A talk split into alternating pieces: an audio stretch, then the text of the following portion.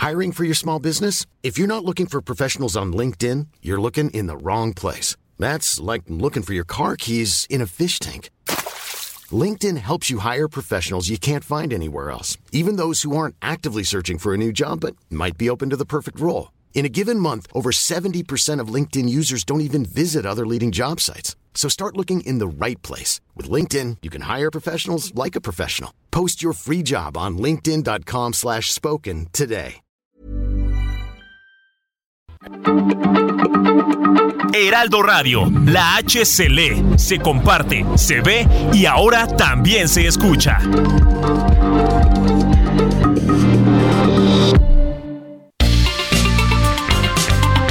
Heraldo Media Group presenta la información y el entretenimiento que usted necesita para estar enterado también en su descanso. Alejandro Sánchez y el informativo Heraldo fin de semana. Por el Heraldo Radio, con la H que sí suena y ahora también se escucha.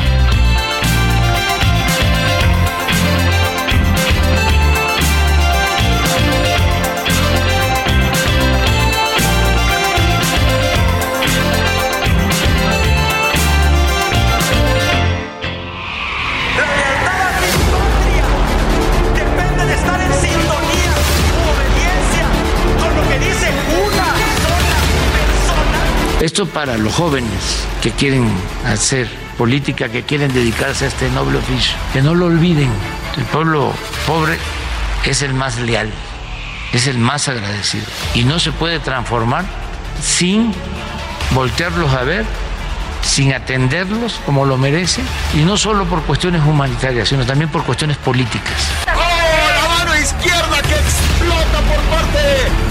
Pone en malas condiciones a la Barbie Juárez.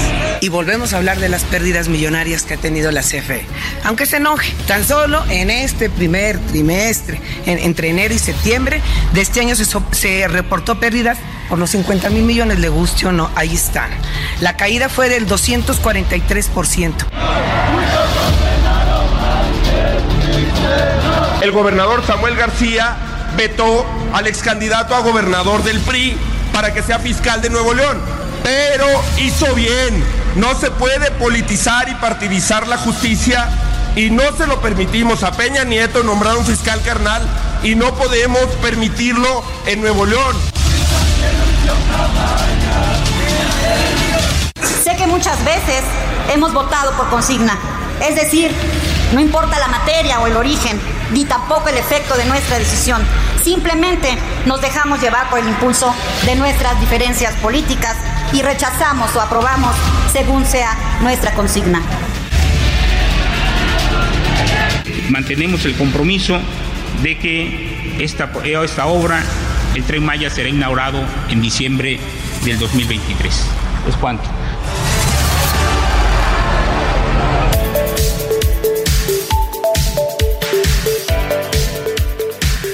Muy buenos días, son las 7 de la mañana con dos minutos hora del centro del país, porque la noticia no descansa, les saludo con mucho gusto este sábado 12 de noviembre de 2022.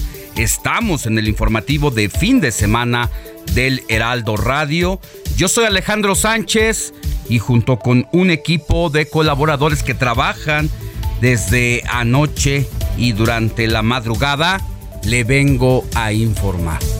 Moni Reyes, muy buenos días, ¿cómo estás? Muy buenos días, Alex, Robert, amigos. Muy bien, muchas gracias. Listos para llevar la información hasta donde ustedes se encuentren en este momento, que puede ser la casa, la camita, el auto, el trabajo, el transporte público, inclusive también si van manejando a carretera. Qué delicia ahorita a esta hora de la mañana y que nos vayan acompañando o nosotros acompañándolos, Así Alex. es, le tenemos las noticias más importantes generadas en las últimas horas y vaya que hay mucha información. Robert Martínez, buenos días. Muy buenos días Alex, Moni y a todo nuestro auditorio y estamos arrancando con el informativo fin de semana y hoy esperamos que se pongan en contacto con nosotros a través de nuestro número de WhatsApp que es el 55 91 63 51 19 para recibir todas sus preguntas, saludos, felicitaciones y todas sus denuncias ciudadanas porque somos enlace con la autoridad correspondiente pero también nos pueden mandar fotos de su cafecito, su panecito, de ahorita el amanecer como dice Moni, ahorita es un muy buen día, un día muy fresco Hay que aprovechar. Despejado, despejado. Así es, estamos transmitiendo en vivo desde Insurgente Sur, 1271 de la Torre Karashi para todo el país. Recuerde que a través de la frecuencia radiofónica del 98.5 de FM es que nos puede sintonizar por aquí en la Ciudad de México y todo el valle pero también estamos en Monterrey por el 99.7, Guadalajara por el 100.3 de FM, saludos hasta La Laguna por el 104.3, Tampico por el 92.5, hasta la bella Oaxaca por el 97.7 de FM, Salina Cruz 106.5 de FM, Tehuantepec allá también en Oaxaca por el 98.1 de FM, en Tuxtla Gutiérrez por el 88.3, Chilpancingo 94.7, Tijuana 1700 de AM, también estamos del otro lado de la frontera norte, allá al sur de los Estados Unidos, en McAllen por el 91.7 de FM, Bronzeville por el 93.5 y a través de la cadena Now Media Radio en Chicago por el 102.9 de FM y San Antonio por el 1500 AM. Y recuerde que a partir de las 8 de la mañana y hasta las 10 también hacemos la transmisión simultánea además de todas las estaciones radiofónicas ya citadas, también nos puede ver por el canal 8 de televisión abierta, el 161 de Sky, 151 de Easy, 8 de Total Play, Total Play y 606 de Star TV. Sin más preámbulo, así arrancamos con la información. Con 270 votos a favor, 219 en contra y una abstención, la Cámara de Diputados aprobó en lo general y lo particular el presupuesto de egresos de la Federación 2023 que asciende a 8 billones 299 mil 647 millones de pesos, un 11.6% más que el gasto que se ejerce este año. Vanessa N., presunta implicada en el feminicidio de Ariadna Fernanda López Díaz, fue vinculada ayer a proceso y se le dictó prisión preventiva oficiosa. Para conocer más sobre el caso, hablaremos con Oscar Rodríguez, hermano de la joven asesinada.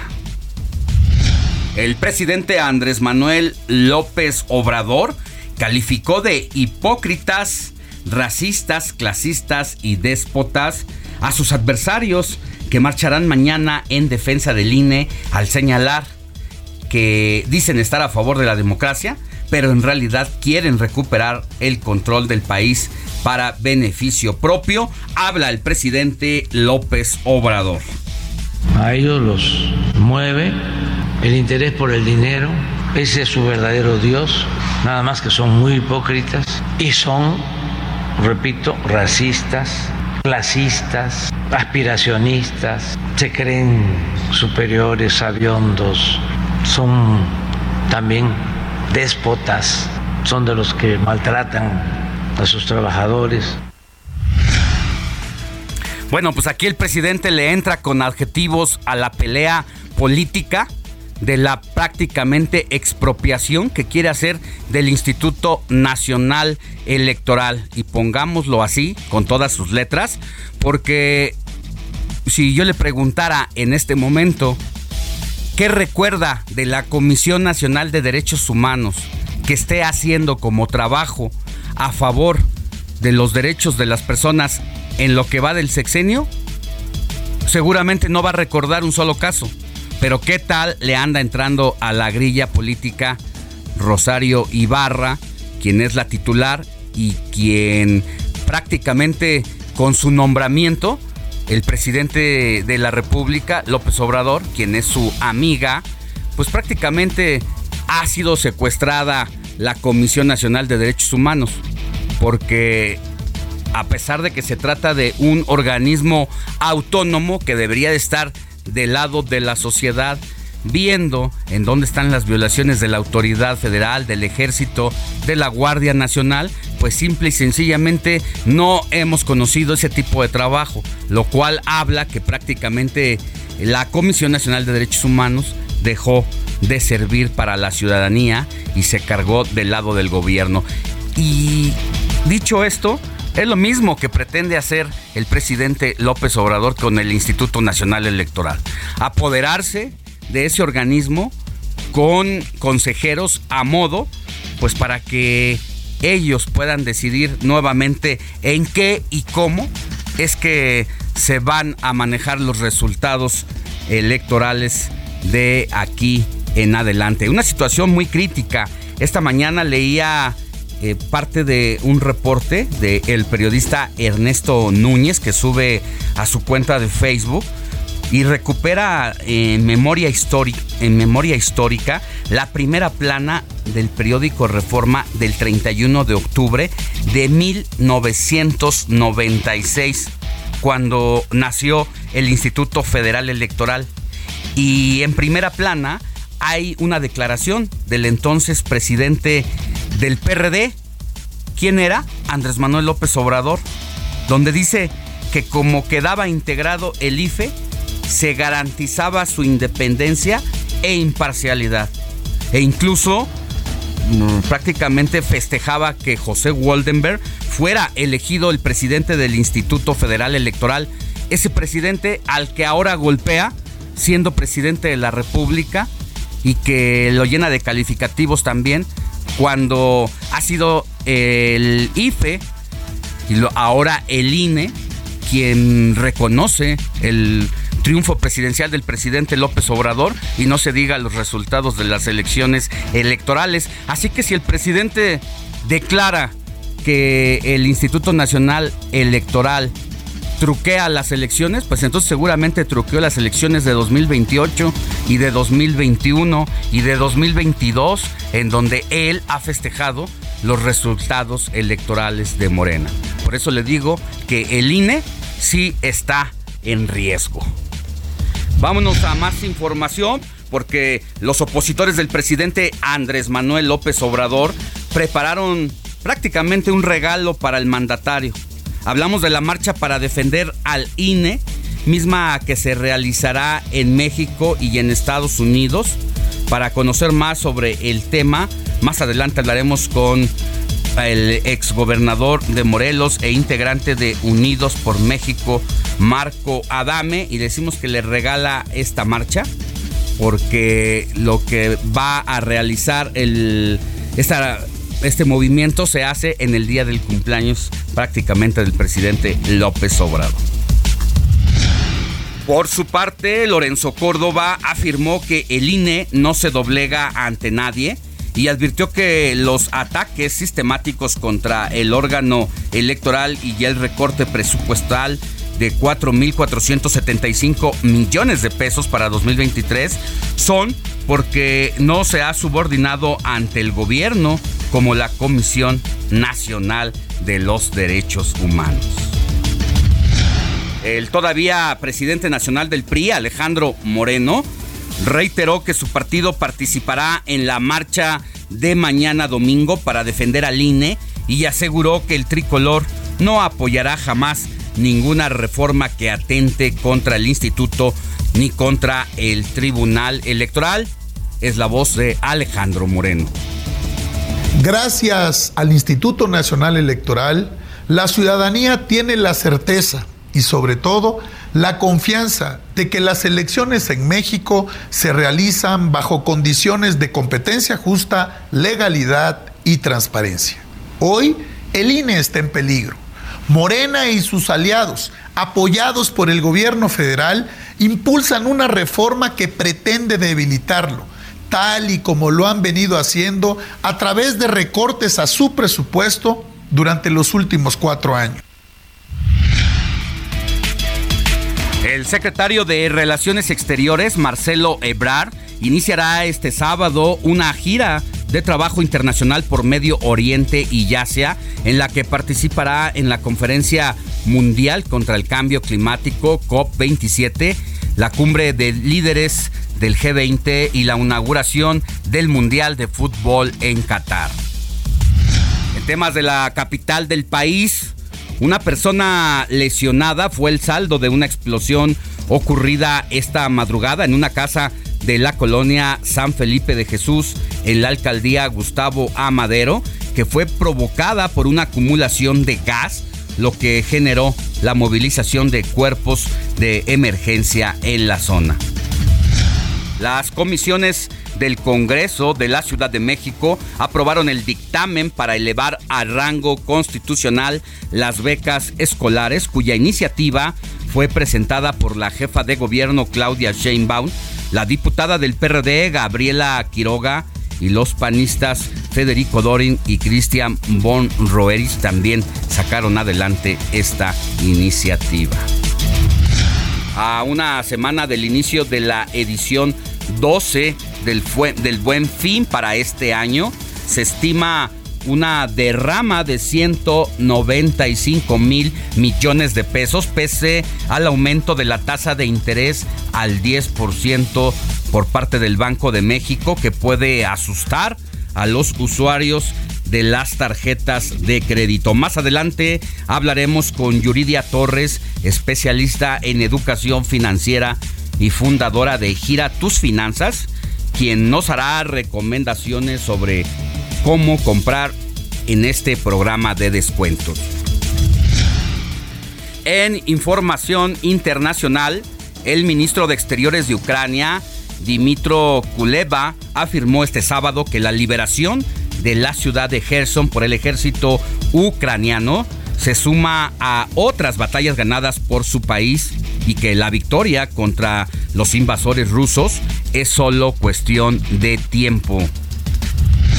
Al menos 18 personas han muerto y otras 12, 16 resultaron heridas este sábado tras la volcadura de un autobús en un canal del río Nilo en la localidad de Mansura, al norte de Egipto, aunque las autoridades locales advirtieron que el número de víctimas podría elevarse. Y no se pierda la charla que tuvimos con Badir Derbez, quien nos confesó el momento pues más difícil de su carrera, que fue el de dejar las telenovelas mexicanas con las que ya había alcanzado gran popularidad en nuestro país para buscar empezar de cero en otro país para triunfar en el cine y la música. Esta es parte de la conversación con Badir Derbez. ¿Cuáles son los momentos más difíciles que has tenido en tu trayectoria? Mucha gente no sabe, pero en algún momento que dejé la parte de novelas y todo eso y, yo estaba como muy enfocado en, en, perseguir otra de mis pasiones que fue quiero hacer cine y series. ¿Y a qué le tienes miedo? Este... Me temor me da temor. Ha sido algo que he estado trabajando, pero justamente como esta cosa de, quedarme como corto en mis sueños, en que todas las cosas que, quiero lograr no las, no las logre. He pues, estado aprendiendo que también la felicidad viene de las cosas más simples y he estado aprendiendo, aprendiendo a disfrutarme y a disfrutar mi, mi arte y otras cosas de mi arte. La, la pausa ahí.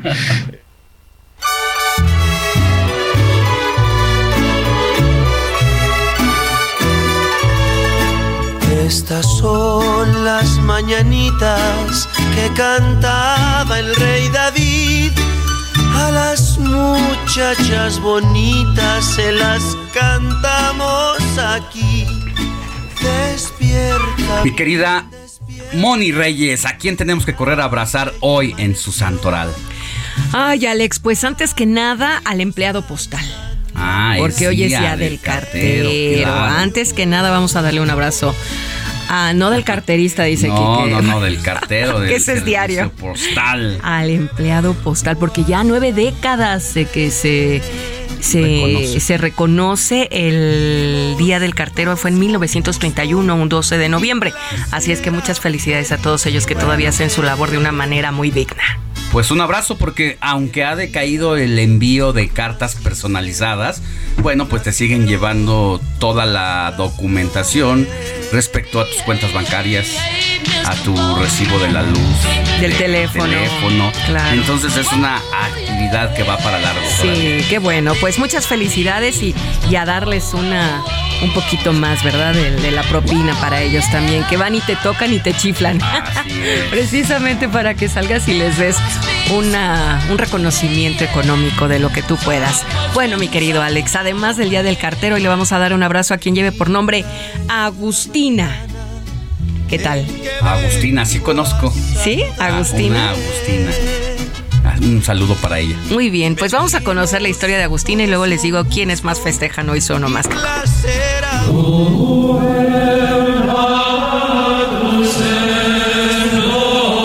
Agustina Pietrantoni nació en el año 1864. Fue la segunda hija de una numerosa familia rural italiana. Desde joven, Olivia, porque se llama Olivia, después fue nombrada Agustina, era piadosa y para ella su primera comunión fue toda una revelación. Aunque por aquel entonces todavía se dedicaba a ayudar a sus padres en las tareas cotidianas, así como a sus hermanos y hermanas, a los 12 años ayudaba a la recolección de aceitunas. Tras ello decidió dar toda su vida a Cristo, por lo que con ello entró pues a la religión católica, rechazando a diferentes pretendientes a pesar de la insistencia de su madre y de los sarcasmos de sus allegados. Con 22 años tomó la decisión de partir a Con un tío sacerdote para poder seguir con su vocación e ingresar en una orden religiosa. Con el tiempo pasó a encargarse de cuidar a los niños del Hospital del Espíritu Santo, así como un tiempo más tarde también se ocupó de los tuberculosos. Sin embargo, el clima de la época no era bueno para la religión, puesto que entre otras cuestiones los crucifijos se habían prohibido en el hospital donde ella laboraba. Agustina un buen día tomó su rol con devoción y confianza en la Virgen María, pero algunos de los enfermos eran muy violentos y amenazaban a las religiosas que los atendían como Joseph Romanelli, quien aunque no se sabe de forma cierta, se cree que él fue quien mató a Sor Agustina, dado que la insultaba y afirmaba que un día la mataría.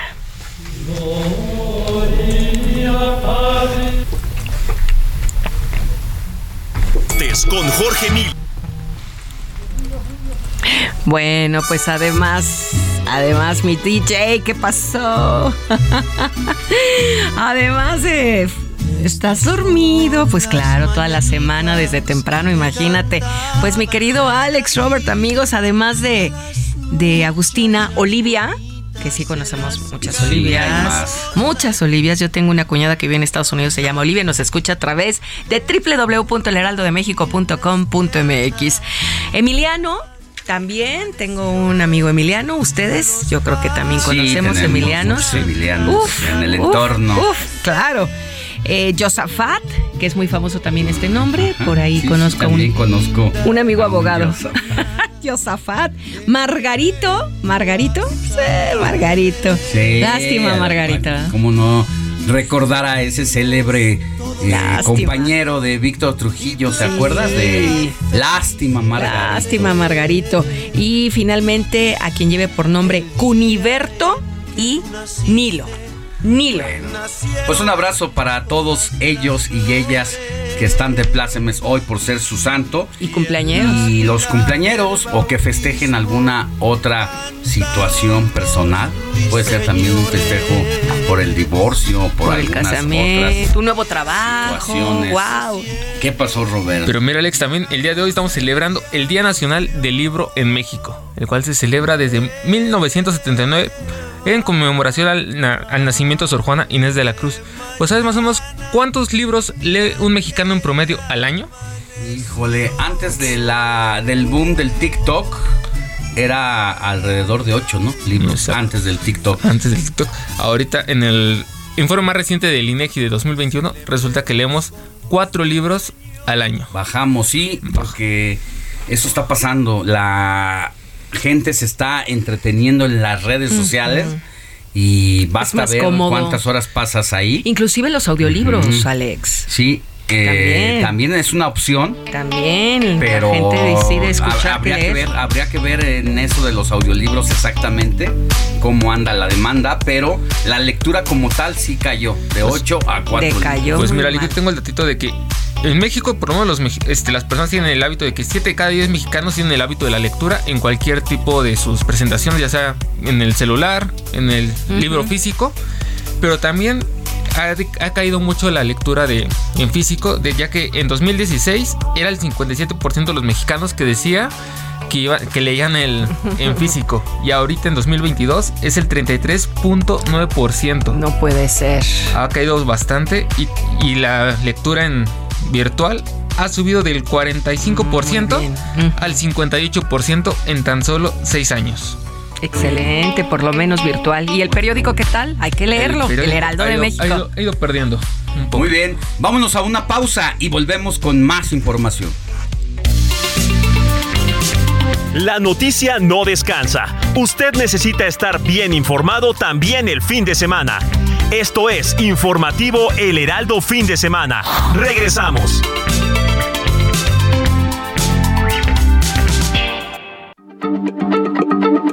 Heraldo Radio, la H se lee, se comparte, se ve y ahora también se escucha.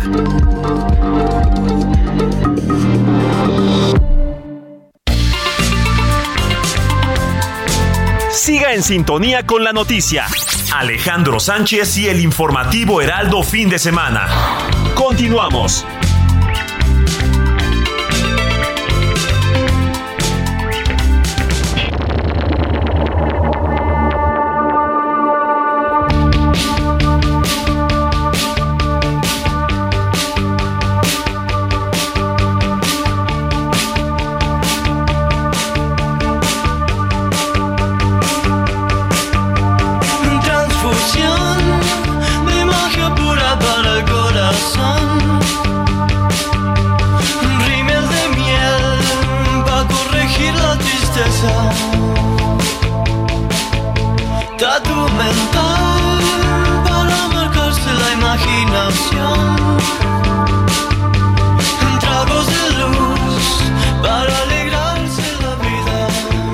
De la mañana con 31 minutos. Ya estamos de regreso en el informativo de fin de semana.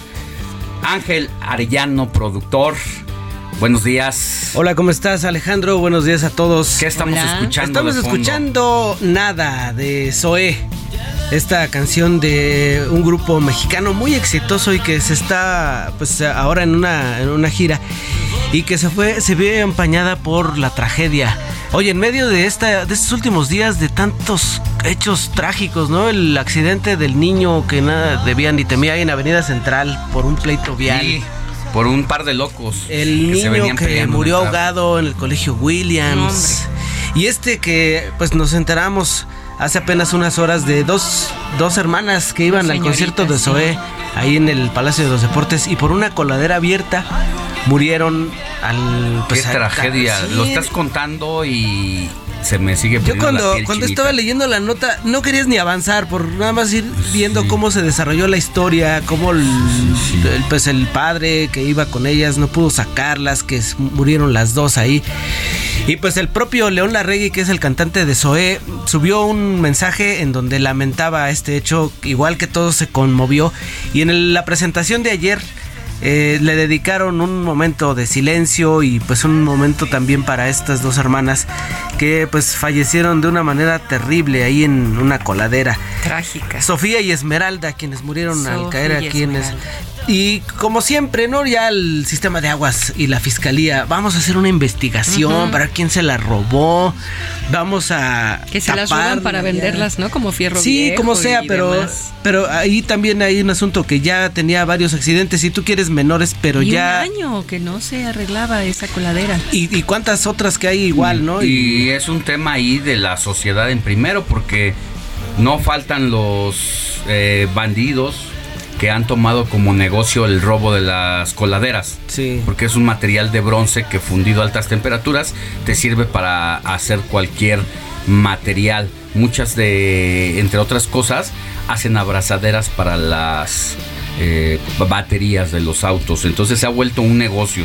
Pero por el otro lado están las autoridades, porque no es que llevara unos días apenas la coladera eh, abierta y el riesgo que ello representó para un lugar donde se mueven miles y miles de personas, porque narraba una persona, veía que un vecino de ahí dice, no, es que en la Fórmula 1 del mismo modo estaba abierto. Yo tuve que jalar a una señora que iba también directo a caerse. Entonces, no era algo nuevo. Entonces hay mucha negligencia. Y eso pues también es un delito. Sí, no, y a, y a ti Mónica, a ti Alejandro, a ti Roberto, seguramente les ha tocado que te tomes el tiempo para hacer una denuncia o para decirle a un, a un policía lo que sea, oiga, fíjese que está pasando, ah, te tiran de a loco, ¿no? La verdad es que lo, ah, dejan como una más. Sí, vas, vas a denunciar, oye, fíjate que mi familiar no ha llegado, ah, pues ha de haber ido con la novia, ¿no? O sea, o, la, o las chicas, o sea que, pues en medio de estas tragedias estamos eh, eh, recordando a la banda Zoé, que pues conmovido le dedicó el concierto ayer a estas dos chicas. Fíjate, ahora que hacías, eh, enumerabas algunos de los casos de niños, adolescentes y adultos jóvenes que desafortunadamente eh, fallecieron o se conocieron algunos casos trágicos en esta semana. Anoche también estaba leyendo el caso de un primo de 5 años de la niña de las calcetitas rojas ah. que fue encontrada hace como tres años muerta en un baldío de Nesa y que no tenía identidad porque no había sido registrada hasta que se supo que fue el padre o el padrastro quien prácticamente la asesinó eh, ahora el pequeño apareció muerto en el patio de su casa.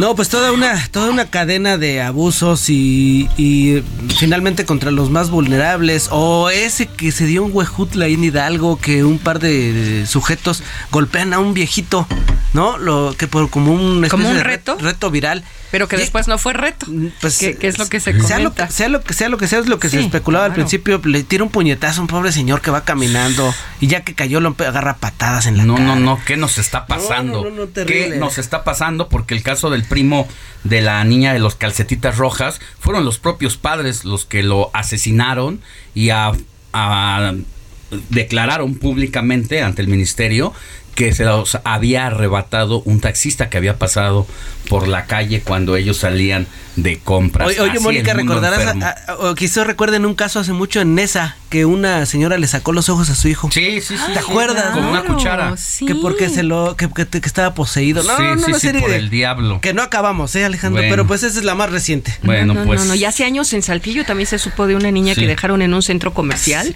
para quitarle los ojos y vender las córneas. O sea, también es, un mundo enfermo el que dramática y horrible. estamos viviendo y ojalá eh, pues nos caiga el 20 y reflexionemos de que pues la vida es de quienes queremos es lo más preciado. Pues sí, esos son los temas que están generando la plática en, estos días, Alejandro, Mónica. Muchas gracias, Ángel Arellano. Buenos Buen días.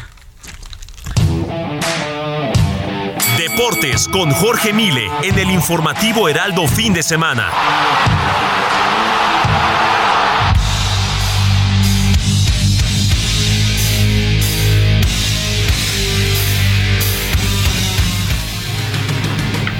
Mi querido Jorge Mile, muy buenos días, ¿cómo estás?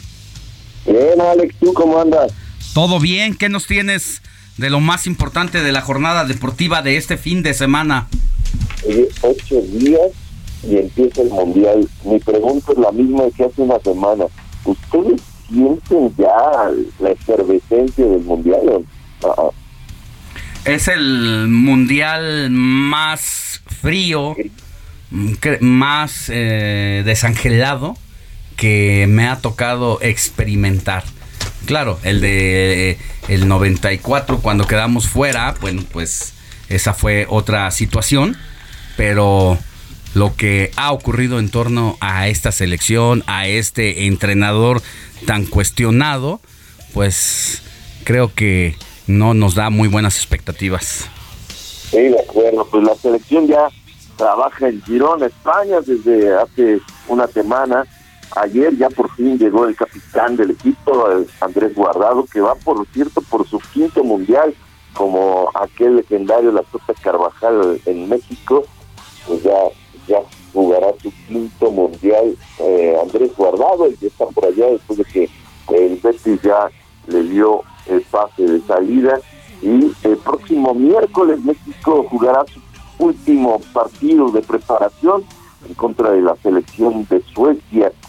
Por cierto, Argentina, que es rival de México, ya dio su lista de 26 jugadores, algo que el subcoterráneo, el Tata Martino, no, no ha hecho con eh, la selección mexicana. México entregará esa lista de 26 jugadores en el último tic del reloj. Se la va a jugar así. Y bueno, quería conocer que eh, los jugadores que no estén dentro de la lista final, se les dará la invitación a mantenerse con el equipo si así lo desean y a regresar a, México o a cualquier otro destino eh, si igual lo, desean de, esa forma porque bueno México ya estará trabajando los los equipos de cara al próximo campeonato y bueno qué decisión toman eh, Arabia Saudita también ya tiene a sus 26 futbolistas así que dentro de los rivales, digamos, pues México, Polonia ya hoy me parece que va a dar a conocer la lista final. Así, México se la va a jugar hasta el último segundo. Vamos a, ver el próximo miércoles el último examen de eh, el Tata Martino, eh, cuestión de, noticias, pues también decidir ya al, al delantero ¿no? de la selección nacional por ahí Jiménez está haciendo muy bien las cosas, tuvo participación con el Feyenoord eh, el día de antier, pero no, no marcó ningún gol.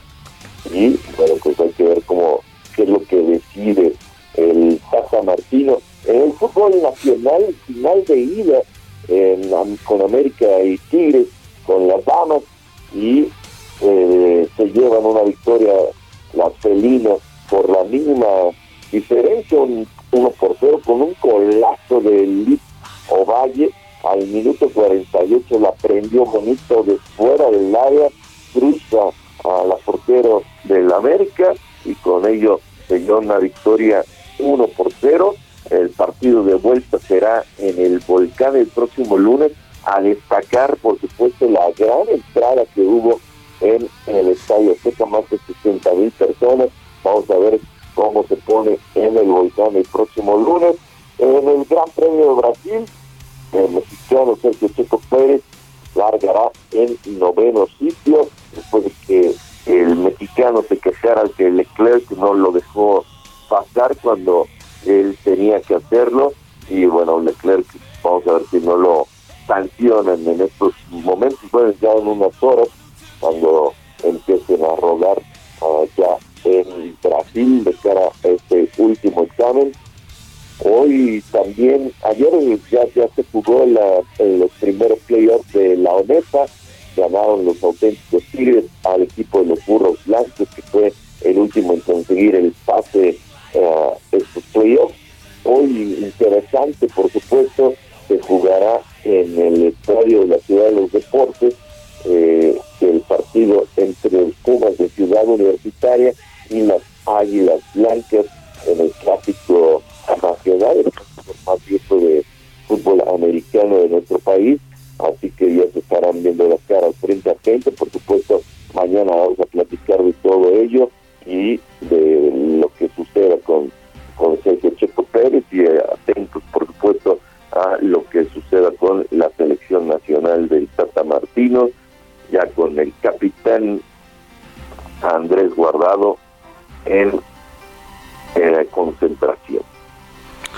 bien, ya eh, estaremos viendo cómo se desempeña la selección y sin duda también una de las cosas que fue noticia esta semana, las revelaciones de José Ramón Fernández, ¿no? Sí, eh, muy muy polémicas. no, no, no se esperaban, por supuesto, que se diera a conocer por, por parte de, José Ramón. Y bueno, me parece que eh, va a haber ahí muchísima tela de donde sí. cortar durante los próximos días y más sobre todo de cara a un mundial y, de cara a una concentración en donde sí falta gente que meta gol, ¿no? Sí. Y, y Chicharito pues se ha significado como uno de los mejores en la MLS, anda muy bien y pues al final es el líder goleador de de la selección nacional en toda la historia, ¿no? Ya la. Así es, mi querido George. Pues muchas gracias y solamente recordarle a la audiencia que las revelaciones que hace Joserra van en el sentido de que no fue convocado el Chicharito a la selección mexicana porque en una concentración pasada metió a mujeres eh, prostitutas y pues eso alteró el orden de el grupo. Que tengas buen día. Que no fue el solito, ¿eh? A él le pusieron el, el dedo encima, pero no, hombre, ya hay, te digo que hay mucha tele que cortar, pero está complicado. Un abrazo, mi querido Jorge. Un abrazo, sí. El informativo fin de semana también está en Twitter. Síguenos en arroba fin de semana HMX.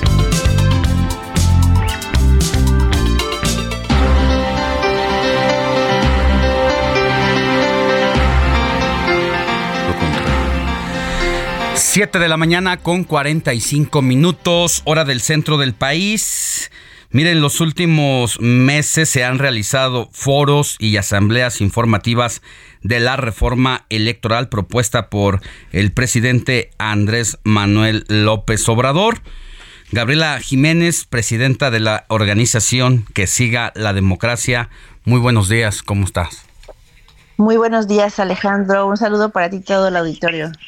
Cuéntanos eh, cómo ves el tema. No dicen no hay plazo que no se cumpla y pues prácticamente le ha llegado la hora a la reforma electoral en el Congreso de la Unión.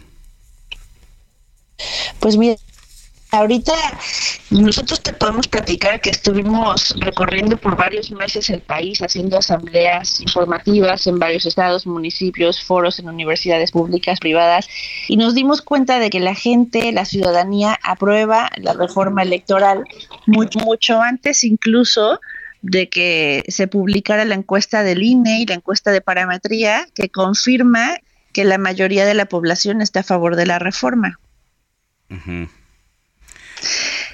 Y esto, ¿qué tanto la gente está enterada de los cambios específicos que eh, se van a hacer? O sea, hablan, nadie está en contra de una reforma para eh, la sociedad, para que se mejore todo en torno a los procesos electorales. Pero ¿qué tanto conoce la gente el fondo del tema? De- depende. Hemos visto, por ejemplo, que cuando una vez que les explicas de qué se trata la reforma, la gente te dice que sí está a favor. Pero hemos hablado también con gente que desconoce el tema y generalmente son los que están en contra. ¿Todos? Pero les voy a platicar un poquito de qué se trata la reforma electoral, qué se está proponiendo. Ujú. En primer lugar, reducir el número de diputaciones federales de 500 a 300. Se eliminan las plurinominales. También disminuir el número de senadoras y senadores de 128 a 96. Otra propuesta también es disminuir el número de regidurías en todo el país, porque actualmente hay muchos municipios que tienen hasta más de 20 regidores y se propone que haya un, límite máximo de 9 regidores por municipio.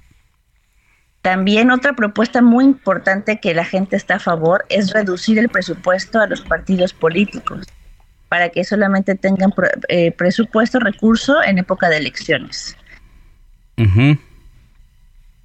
También disminuir el número de consejeros electorales de 11 a 7 y cambiar la forma en la que serán elegidos.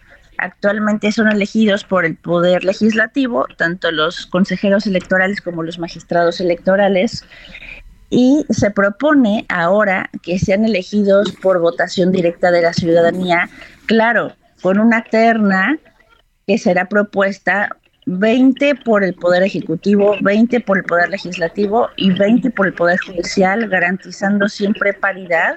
Y de ahí los mejores perfiles, los que tengan más experiencia, mejor trayectoria, son enviados a votación directa de la ciudadanía. ¿Por qué? porque así vamos a poder garantizar que realmente las autoridades electorales sean autónomas, sean independientes. Y actualmente, por ejemplo, en Estados Unidos, los jueces, hasta los sheriffs, son elegidos por votación de la ciudadanía. Y eso es lo que queremos en México, autoridades independientes.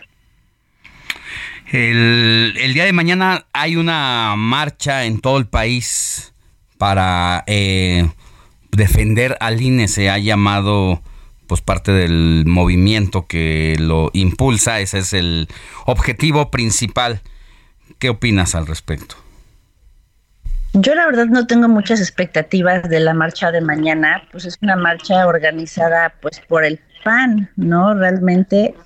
Y uno, el PAN jamás o la derecha en este país jamás ha estado cercana con la gente, no son un partido que se dedique a tener contacto directo con la ciudadanía.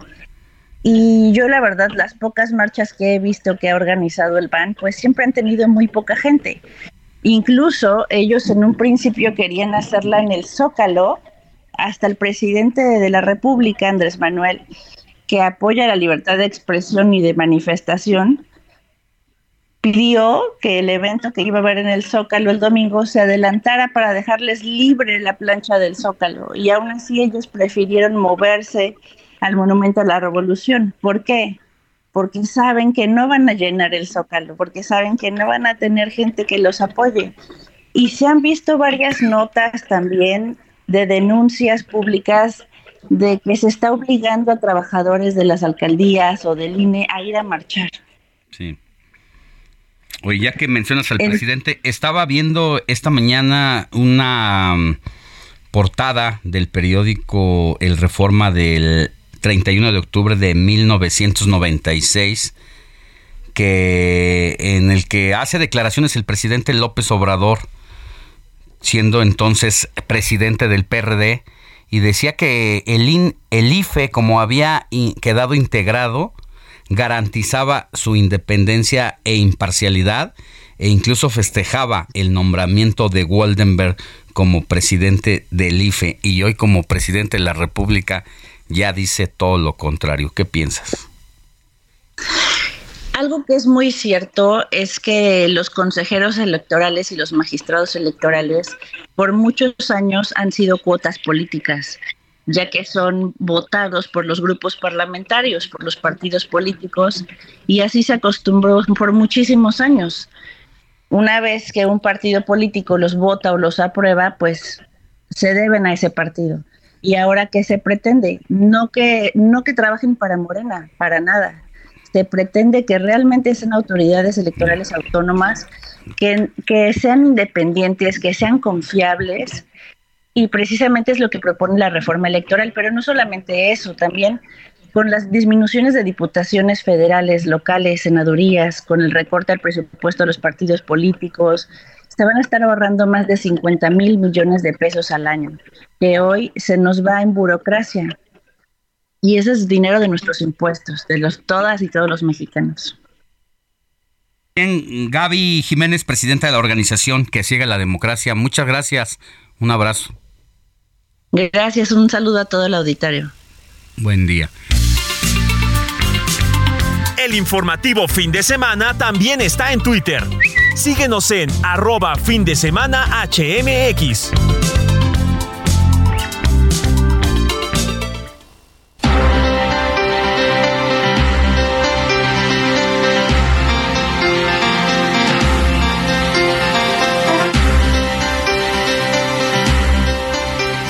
Siete de la mañana con 53 minutos tiempo del centro de México y es momento de leer los mensajitos que tenemos para todos ustedes, queridos amigos. ¿A qué WhatsApp? ¿A qué número, Robert? Al 55 91 63 51 19. Ahí se lo repito, es el 55 91 63 51 19. Perfecto, y comenzamos con el señor Luis Beller. Dice: Muy buenos días, Alex Money Roberts y a todo el staff. Saludos desde San Diego. Hace mucho frío y allá son las 5 de la mañana con 8 minutos cuando inició el informativo. Soy Luis Beller, aquí presente como todos los fines de semana. Pues mi amor, aquí también tenemos un mensaje del señor Antonio que nos dice Bueno, muy buenos días, los felicito por tan buen programa y en lo personal me gusta mucho el segmento de los santorales y las canciones de antaño. Los escucho desde San Francisco, California. Muchas gracias. Y saludos amigos del Heraldo Radio, los sintonizo en Guatemala. Mi nombre es Ricardo. Saludos Ricardo hasta Guatemala. También damos un mensaje de Iztapalapa de nuestro fiel seguidor Juan Carlos Martínez que dice saludos y bendiciones Moni, Alex y Robert y a todo el equipo. La vida sigue, hay que seguir adelante. Ayer sepultamos a mi nieto. Suerte para todos. Un Pues, fuerte abrazo lo para Juan Carlos mucho. Martínez y lo Claro que sentimos sí. mucho. Bueno, pues, ¿qué les parece si en este momento vamos a una pausa y regresamos? Nuestro número de WhatsApp 5591635119 y a partir de las 8 de la mañana estará el informativo fin de semana a través de la televisión y les recordamos que puede sintonizar el Heraldo Televisión en Canal 8, Televisión Abierta, 8 de Total Play, 151 de Easy, 161 de Sky y 606 por Star TV. Vámonos a esta pausa, 7 de la mañana, 54 minutos. Continuamos en el informativo fin de semana.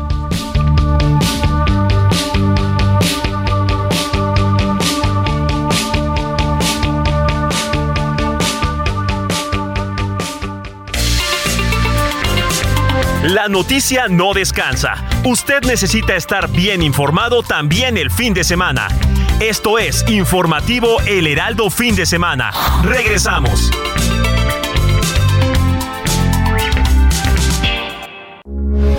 Heraldo Radio, con la H que sí suena y ahora también se escucha. Estamos a una semana de que inicie la doceava edición del Buen Fin, que para este año se estima que dejará una derrama de 195 mil millones de pesos. Este programa de descuentos enfrentará el aumento de la tasa de interés del 10% por parte del Banco de México, que puede asustar a los usuarios de las tarjetas de crédito.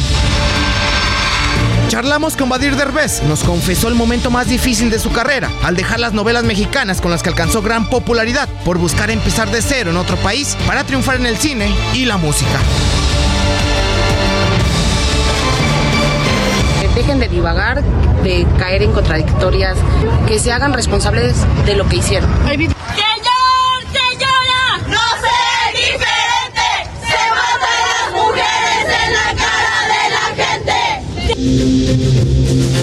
Estas son las voces de la semana que claman justicia en el feminicidio de Ariadna Fernanda tras ser victimizada por la Fiscalía de Morelos, luego de asegurar que ella se broncoaspiró por el exceso de alcohol consumido. Los presuntos asesinos ya han sido capturados, pero falta que se investigue por qué manipularon la necropsia y se aplique la ley a los responsables. Buenos días, soy Alejandro Sánchez porque la noticia no descansa.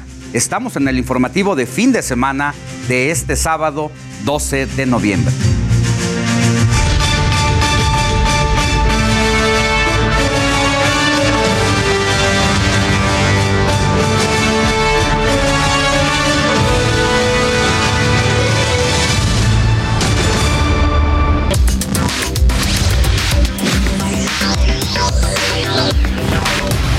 Mire, un juez vinculó a proceso a Vanessa N., acusada de participar en el feminicidio de Ariadna Fernanda, encontrada muerta el lunes 31 de octubre. Además, se le ratificó la prisión preventiva oficiosa, por lo que permanecerá encarcelada en el penal femenil de Santa Marta, Acatitla. Así lo confirmó Cristian Ocaña, el abogado de Ariadna. Lo que les podemos comentar es que nuestra cliente fue vinculada, se fijaron cinco meses de investigación complementaria y persiste la... Mientras tanto, autoridades de la Ciudad de México iniciaron la búsqueda del chofer de Rautel N por la complicidad en el caso, luego de que estuvo durante 15 minutos en el departamento de su jefe. Y precisamente sobre este caso, las conversaciones de WhatsApp entre Vanessa y su pareja Rautel exhiben que ambos se pusieron de acuerdo sobre el testimonio que darían a las autoridades por la muerte de Ariadna Fernanda. En los mensajes recuperados por las autoridades, Rautel externa nerviosismo por las investigaciones de la fiscalía. Vanessa. Ya me mandó mensaje otro de sus amigos. Creo que él sabe un poco más. Es Ernesto. O sea, cosas como a qué hora se fue y en qué. O sea, Uber o taxi. Que si les puedo compartir esa info, es que van a ir a meter una denuncia y necesitan lo más de detalles que puedan. Rautel. Amorcito, me da miedo todo esto. Pero amor, no es nuestra culpa, ni va a ser contra ti. Simplemente para saber dónde buscar. Pues estaremos de por medio. Sí, pero pues ya saben que fui la última que la vi. ¿Qué hago? No, está bien que cooperemos, pero con cuidado en los detalles. Lo que me mandes información es lo que les mandaré. Nos fuimos del Fishers como a las 6.30. Venía Ernesto, Anita, José, Puñe, yo y Ari. Estuvimos en mi casa hasta las 9. Todos se fueron. Debió de pedir su Uber como a esas horas, 9 de la noche. Pero nadie confirma que se haya subido al taxi. No se va a ver nada en las cámaras de seguridad, porque los equipos captan la imagen hasta la... Y en tanto, las diferencias en las investigaciones en torno a la muerte de Ariadna por parte de la Fiscalía de Morelos y de la Ciudad de México han dado pie a una serie de disputas que parecen dejar de lado la búsqueda de justicia y dar paso a la guerra política. Dimes y diretes se viven alrededor del caso Ariadna Fernanda. Y es que la versión entre la Fiscalía General de Justicia de Morelos no coincide con la de la Fiscalía de la Ciudad de México. La autoridad morelense insistió que la muerte de la joven fue a causa de una broncoaspiración y enfatizó que no se encontraron heridas de sangrado y que, aunque sí existen lesiones en el cuerpo de Ariadna, no están relacionadas con lesiones a nivel de huesos o internas como fracturas. Así lo refirió Jazmín Herrera, médico legista de la Fiscalía de Morelos. Nosotros hacemos una documentación fotográfica, entonces todo se encuentra documentado fotográficamente por el perito, por el experto y por todos los expertos que estuvieron ahí. Y con esta parte técnica determinamos precisamente la causa de la muerte. Yo creo que es bien importante que conozcan esto porque es parte de, de, nuestra área laboral, ¿no? Creo que no podemos demeritar el trabajo de los compañeros, el trabajo que hacemos en Fiscalía desde el área del servicio pericial. Sin embargo, el Poder Judicial de la Ciudad de México señaló que bajo la guía técnica para la realización de necropsias, misma que está sustentada en protocolos internacionales aceptados, así como con perspectiva de género, determinó que la causa de muerte se debía a trauma múltiple y que en el feminicidio participaron al menos dos personas. Quiero decirles que es una necropsia exhaustiva, muy profesional está totalmente documentado lo que hemos afirmado, lo que tenemos en, carpeta y lo que ya presentamos ante un juez de control. La causa de la muerte tiene golpes, tiene lesiones, está policontundida. Incluso, la veracidad de la versión morelense generó dudas, toda vez que el fiscal de Morelos, Oriel Carmona, envió un mensaje inapropiado de WhatsApp a Ernestina Godoy, fiscal general de justicia de la Ciudad de México. Ernestina Godoy le contesta, ¿qué es esto fiscal? Y dice, ay, disculpe.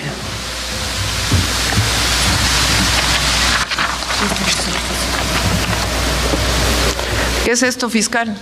Ah, caray. Chequemos teléfonos. Evidentemente no lo mandé yo, compañera. Le estoy marcando para verificar que es usted. Por lo anterior, la jefa de gobierno Claudia Sheinbaum calificó la investigación de la Fiscalía Morelense como desasiada y acusó que el titular del organismo está tapando un feminicidio. Una investigación desasiada. Encubridora. En este caso un fiscal tiene una responsabilidad, que es la verdad y la justicia.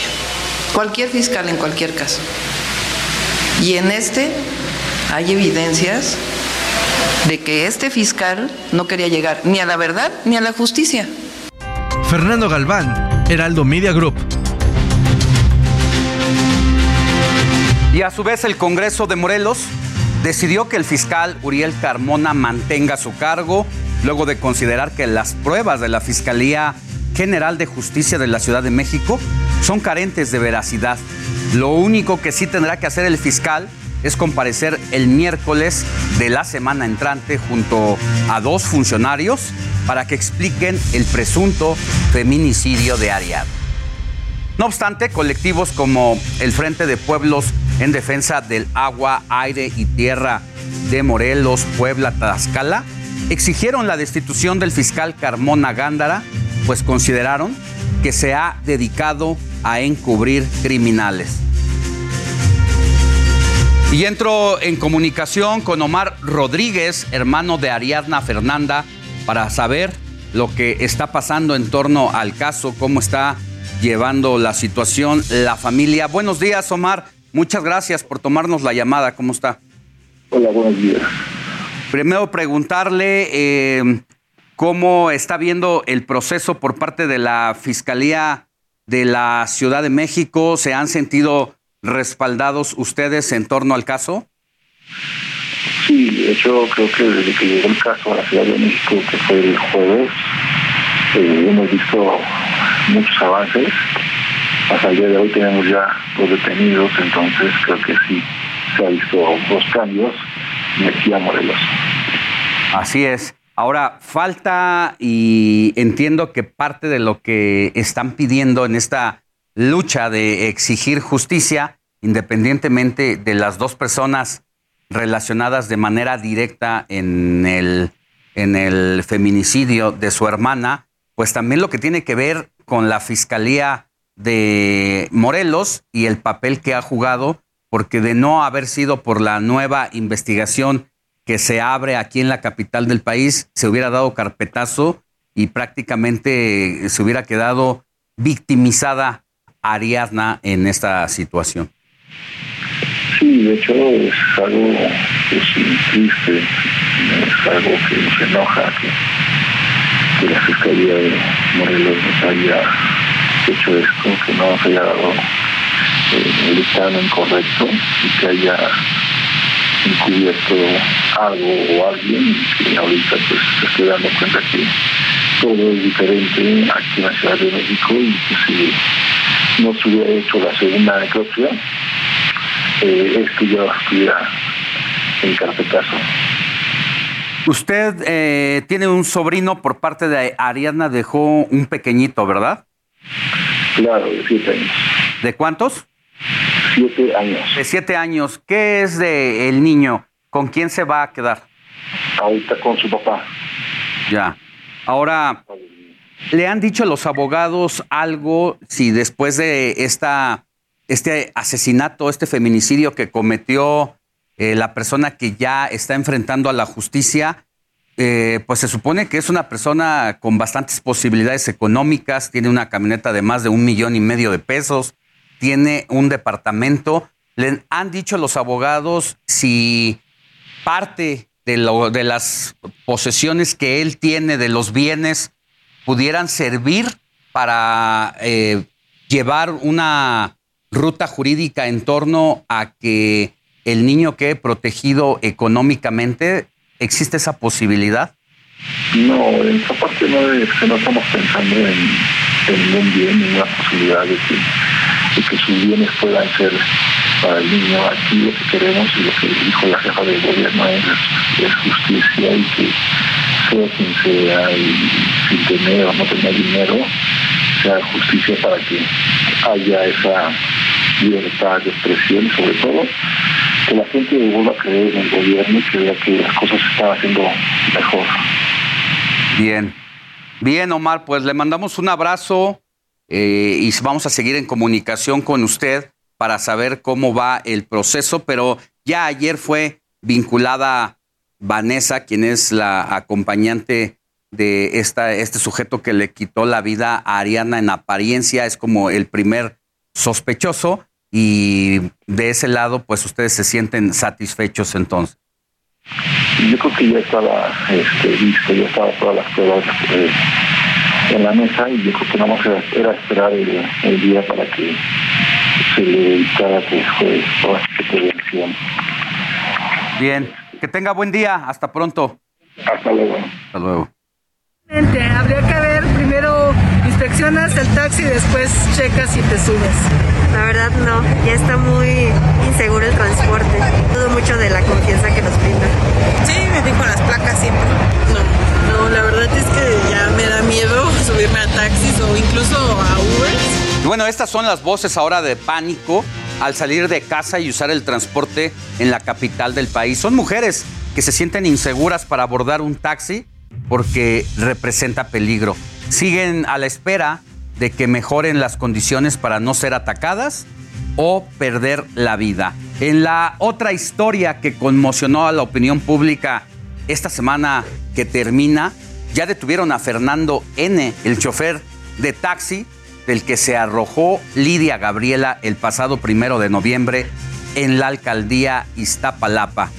En este caso, él no mató a, la persona, a Lidia, pero sí tenía la intención de cambiar la ruta, por lo que ella tomó la decisión de aventarse del taxi en movimiento.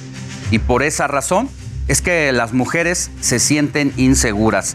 De acuerdo al INEGI, tres de cada diez taxis que circulan en la capital son pirata y las condiciones de seguridad no son las mejores.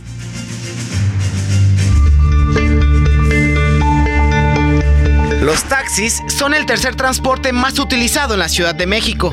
En 2014 había 140 mil concesionados, pero tras la pandemia el número se redujo y solo circulan alrededor de 70 mil. Sin embargo, 3 de cada 10 ofrecen servicio pirata, es decir, no están registrados ante la autoridad de movilidad correspondiente. El pasaje es más barato, aunque con mayor riesgo. Vi a unos que andaban pirateando ahí, paré uno le pregunté, oye, ¿cómo le hago? Pues ya si te quieres animar a una base, pues entonces ahí pagas. Pero si no, pues en la calle puedes andar y de acuerdo a cifras del Secretariado Ejecutivo Nacional, durante el año pasado el robo a taxis aumentó en 73% comparado con el 2020, mientras que el peligro de un secuestro express creció en un 40%. Como muestra, en Tepepan, Ciudad de México, un taxista no quiso parar luego de que modificara su ruta sin previo aviso a un par de mujeres. Fue gracias a la ayuda de una persona que venía atrás que no pasó a mayores. Ya no tenía placa. ¿Qué pasó? ¿Qué pasó? Vamos a San de Jalpa y se vino por acá y no nos quería hacer la parada. Ya me iba a aventar, pero dije, mi hija se queda. Pero los taxis de aplicación no son la excepción. En lo que va del año, el asalto a estas unidades aumentó en 7%. Así, los diferentes tipos de taxi que operan en la capital. Iván Márquez, Heraldo Media Group. Pues sí, es una situación muy complicada la que se está viviendo en la Ciudad de México por los casos ya conocidos en las últimas semanas. Y algunas de las recomendaciones para abordar un taxi seguro son que el vehículo, cheque usted que el vehículo tenga emplacado con las iniciales A o B, las cuales son exclusivas de este transporte, que la unidad esté en buenas condiciones, además que el taxi tenga la identificación del conductor pegada en el vidrio y que la fotografía pues coincida con la de la persona que va manejando. Eso es prácticamente uno de, de los principales requisitos para su seguridad. Si puede, tómele foto y mándeselo a algún familiar en el momento que use usted el transporte y que opere el, bajo el taxímetro y revisar que las puertas no tengan ningún tipo de seguro para niños. Ante esta ola de violencia que viven las mujeres en México, grupos feministas se organizaron para crear espacios e incluso transportes seguros para ellas. Tal es el caso de Aventón Feminista MX. Se trata de un proyecto que apoya usuarias capitalinas a llegar a su destino. Otra más es Amorras Taxis, donde ofrecen servicios programados a través de Facebook. Y por último está Purple Drive, que es una aplicación de transporte que opera en Naucalpan, Coyoacán y Tecama.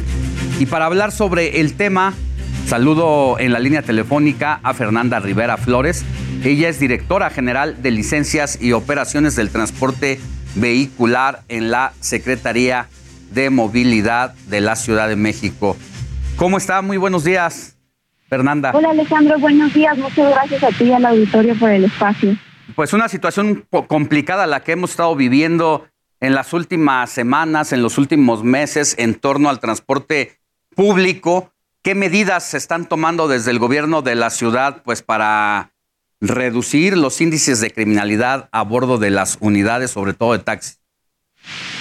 Sin duda tuvimos dos casos lamentables y es por eso que estos recordatorios que nos hiciste el día de hoy son muy importantes porque es parte del trabajo que hacemos desde la Secretaría de Movilidad. ¿Cómo hacemos del taxi concesionado un transporte seguro? ¿Cómo podemos reconocer al taxi que nos podemos subir porque cuenta con las placas, con los rótulos, porque tiene al conductor identificado? Y también las herramientas que hemos desarrollado como la aplicación de Mi Taxi que nos ayuda incluso a compartir nuestro viaje. Entonces, eh, ¿no, ¿no tienen ustedes previstos operativos para detectar precisamente choferes que no tengan su tarjetón y que estén usando este tipo de vehículos para cometer sus fechorías, por ejemplo? Sí, de hecho todos los días se realizan operativos en distintos puntos de la ciudad en conjunto con INDEA y con la Secretaría de Seguridad Ciudadana para detectar este tipo de vehículos que están prestando servicios irregulares es decir, que no cuentan con placas, que les falta documentación, que están utilizando otro tipo de vehículos para prestar el servicio de taxi. De esta forma, estos operativos los organizamos para poder o remitir las unidades a depósito, suspenderlas o en su caso simplemente apercibir cuando tienen alguna falta que puede subsanarse. Y además tenemos la revista de taxi anual, que ahorita de hecho está en proceso para que todos los taxistas la cumplan, en donde nos envían su documentación, actualizan su información de pólizas de seguro, identificación, quién es la persona operadora, su licencia, y tienen que pasar la revista físico-mecánica también para revisar las unidades. ¿Qué pasa que cuando en estos operativos se detectan irregularidades, tanto en el transporte que no cumple con las medidas, eh, con el reglamento, que son piratas, y qué pasa con los choferes que trabajan sin tarjetón que los identifique plenamente?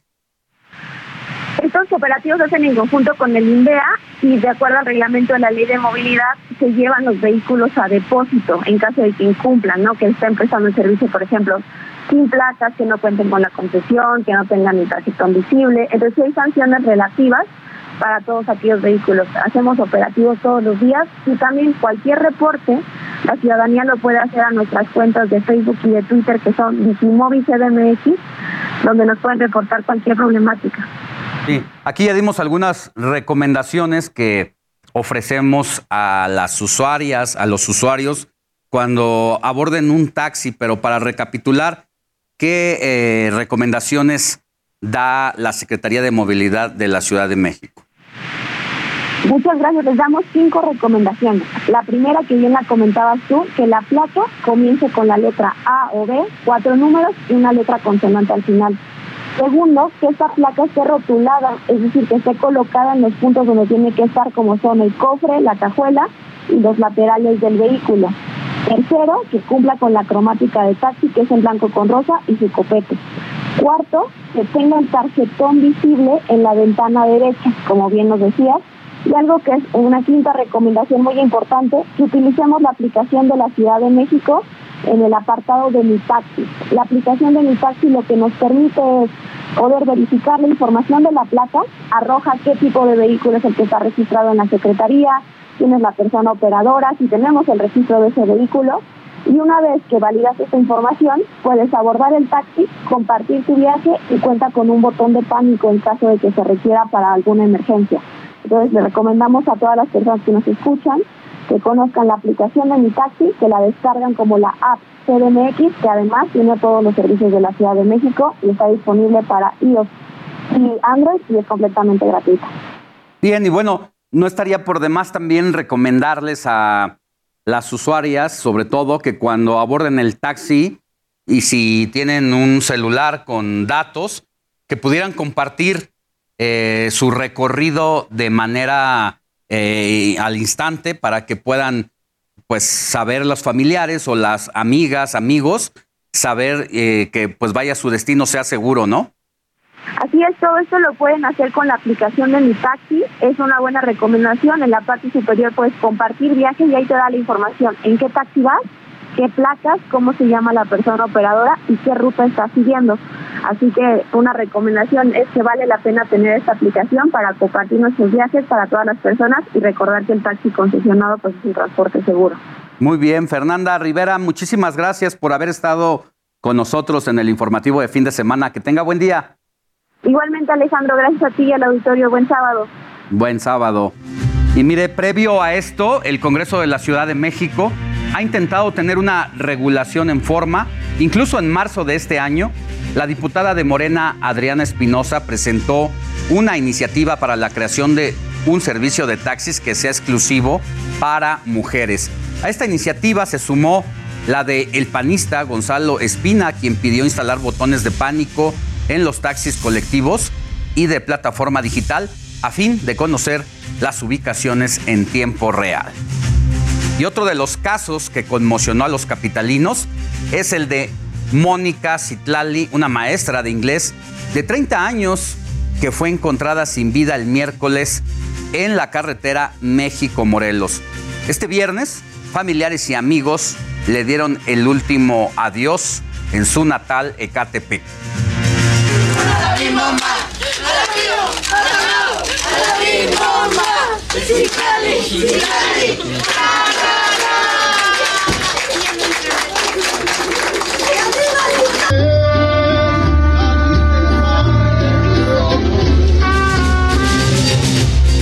Pues falta dar con el asesino que al parecer es la pareja sentimental de la maestra de inglés que descanse en paz. Vámonos a una pausa y volvemos con más información.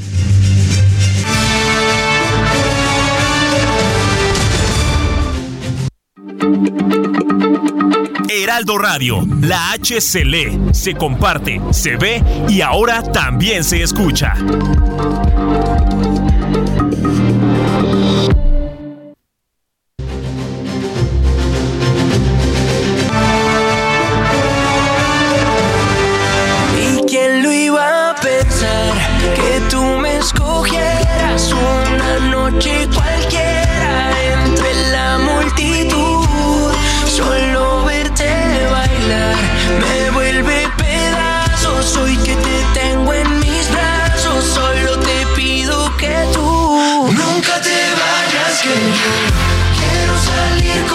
Está escuchando Salir con Vida del grupo de pop Morat, acompañado del artista Fate. Este jueves y viernes, los colombianos deleitaron a miles de fanáticos en el Auditorio Nacional con sus temas de su cuarto disco, Llamada Perdida. Escuchemos un poco más de este ritmo. Nunca quiero salir con vida.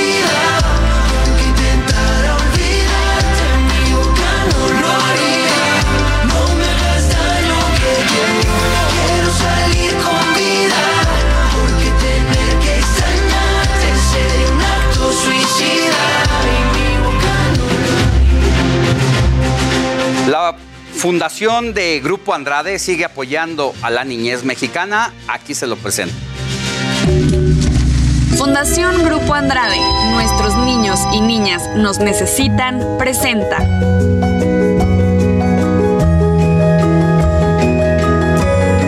Tu causa, mi causa.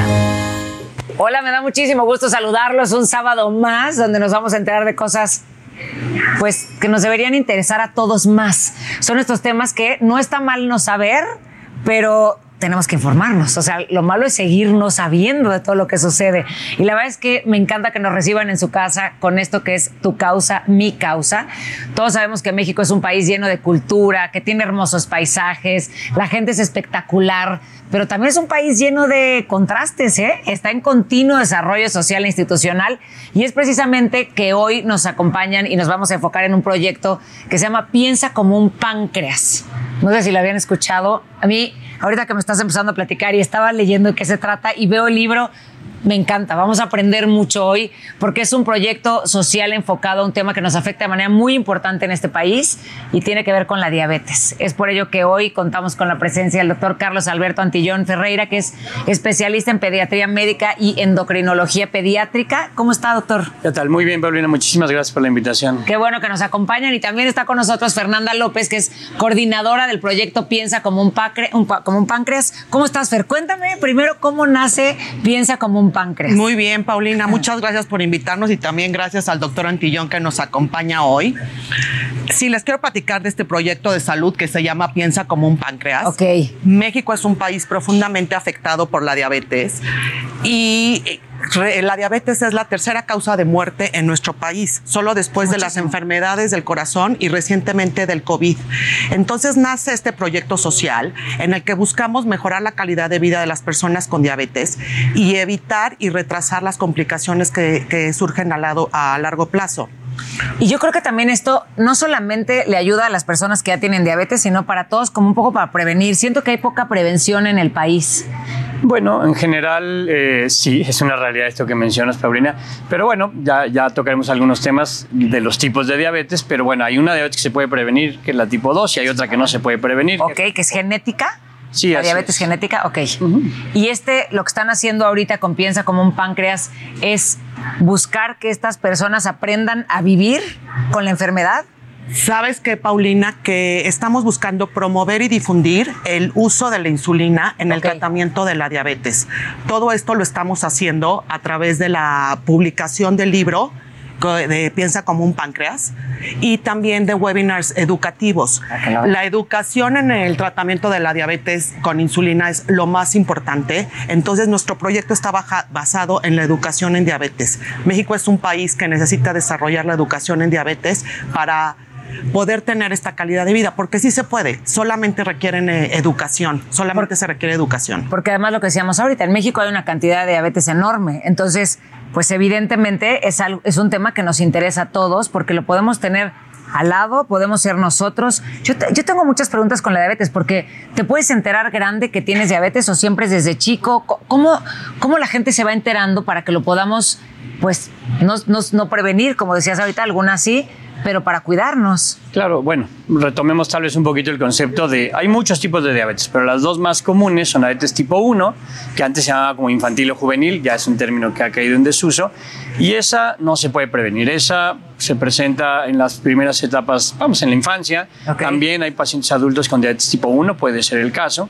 pero no es prevenible, es una enfermedad autoinmune que va a verse afectada la producción de insulina, y desde el día 1 esas personas, esos pacientes requieren insulina, que eso es aquí lo importante, y de ahí queremos precisamente que desde el principio la gente que recibe este diagnóstico pues piense como un páncreas definitivamente. Y la diabetes tipo 2, que es la más común, que hay más de 10, 12 millones de mexicanos con diabetes tipo 2, esa sí puedes pasar mucho tiempo sin saberlo, ¿no? Hoy, hay una campaña de publicidad.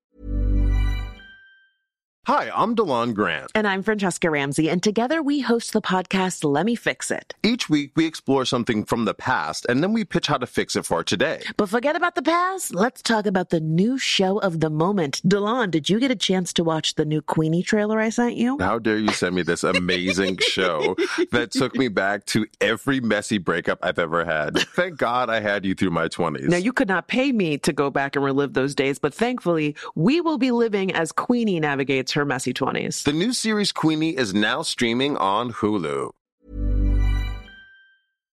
por aquello de, de- de la, vamos, del mes de concientización sobre diabetes. Y en diabetes tipo 2 puedes pasar mucho tiempo sin saberlo y cuando lo sabes ya tener complicaciones. Y hay muchos mitos con esto. El paciente con diabetes tipo 2, si es diagnosticado a tiempo, se va a controlar con buenos hábitos, con pastillas, con medicamentos tal vez no tan sofisticados, pero en algún momento pueden requerir insulina. Y la insulina pues no es la mala de la película, hay muchos mitos con esto. ¿no? Entonces la gente cree que la insulina te deja ciego y que la insulina es la mala y no es así. Eso les iba a preguntar, porque ¿por qué la insistencia a la insulina? Yo pensaría que cualquier persona que tiene, que tiene diabetes, luego, luego lo que le ponen es insulina, porque he visto pues amigas o familiares que lo que hacen es pues siempre su inyección de insulina. ¿Por qué tanto, por qué hay tanto como, como rechazo a la insulina o por qué no la- la piden los médicos? ¿Cómo es? Pues es un tema de los que platicaba Carlos, ¿no? Un poco la desinformación que hay, el- estos mitos de que la insulina es mala y al contrario, la insulina es vida. Ok. Para todas estas personas que tienen diabetes, sobre todo la tipo 1. Entonces es lo que buscamos, o sea, de verdad usar el- la insulina y un parte importante de, de este libro nos dice cómo usarla, porque hay muchísimos factores que intervienen cuando tú necesitas insulina en tu tratamiento de diabetes, como el ejercicio, la comida, el estrés, el sueño. Tienes que combinar muchas cosas para que funcione. Muchas cosas. Y entonces este libro es una guía práctica para el manejo de diabetes con la insulina. Aquí en este libro van a encontrar información actualizada, probada y concreta para poder llegar a los niveles que se requieren y tener una buena calidad de vida, Paulina. ¿En qué está beneficiando? O sea, todas las personas que tienen diabetes, por ejemplo, lo que tienen que hacer es leer Piensa como un páncreas, se tienen que meter a la fundación. O sea, ¿qué es lo que tendríamos que hacer para que funcione, para que esto llegue a muchos lugares? Pues sí, toda la gente que usa insulina en su tratamiento tiene que estar muy consciente de que lo más importante es la educación en diabetes. Por eso surgió el proyecto, porque de verdad queremos que en México se desarrolle esta educación en diabetes. Entonces, por favor, este, eh, hay muchísimos lugares donde se puedan acercar. Nosotros vimos que había una oportunidad de ayuda en la educación en México en diabetes y es por eso que surge este proyecto.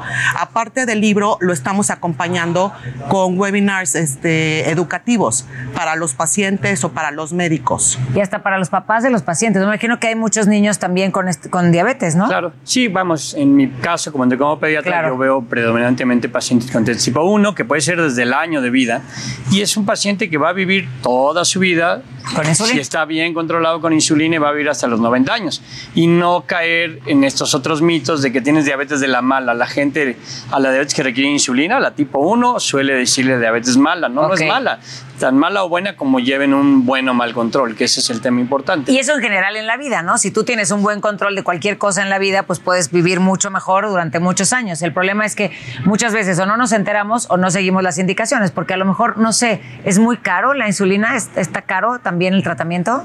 Bueno, es, es un tratamiento caro. Si nos enfocamos otra vez a pacientes con diabetes tipo 1, la mayoría diagnosticados en edad pediátrica, pues no es muy fácil decir por tu insulina, pero un paciente se la tiene que poner cuatro o cinco inyecciones diarias.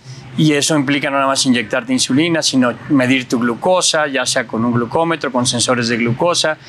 Eh, en la comunidad de diabetes tipo 1 se maneja mucho y es real que el concepto es una condición que requiere 24 horas diarias, 7 días a la semana, 30 días al mes, 365 días al año de atención, de decisiones. De, eh, por, eso, por eso se le cataloga como la mala. Pues no, no es por eso.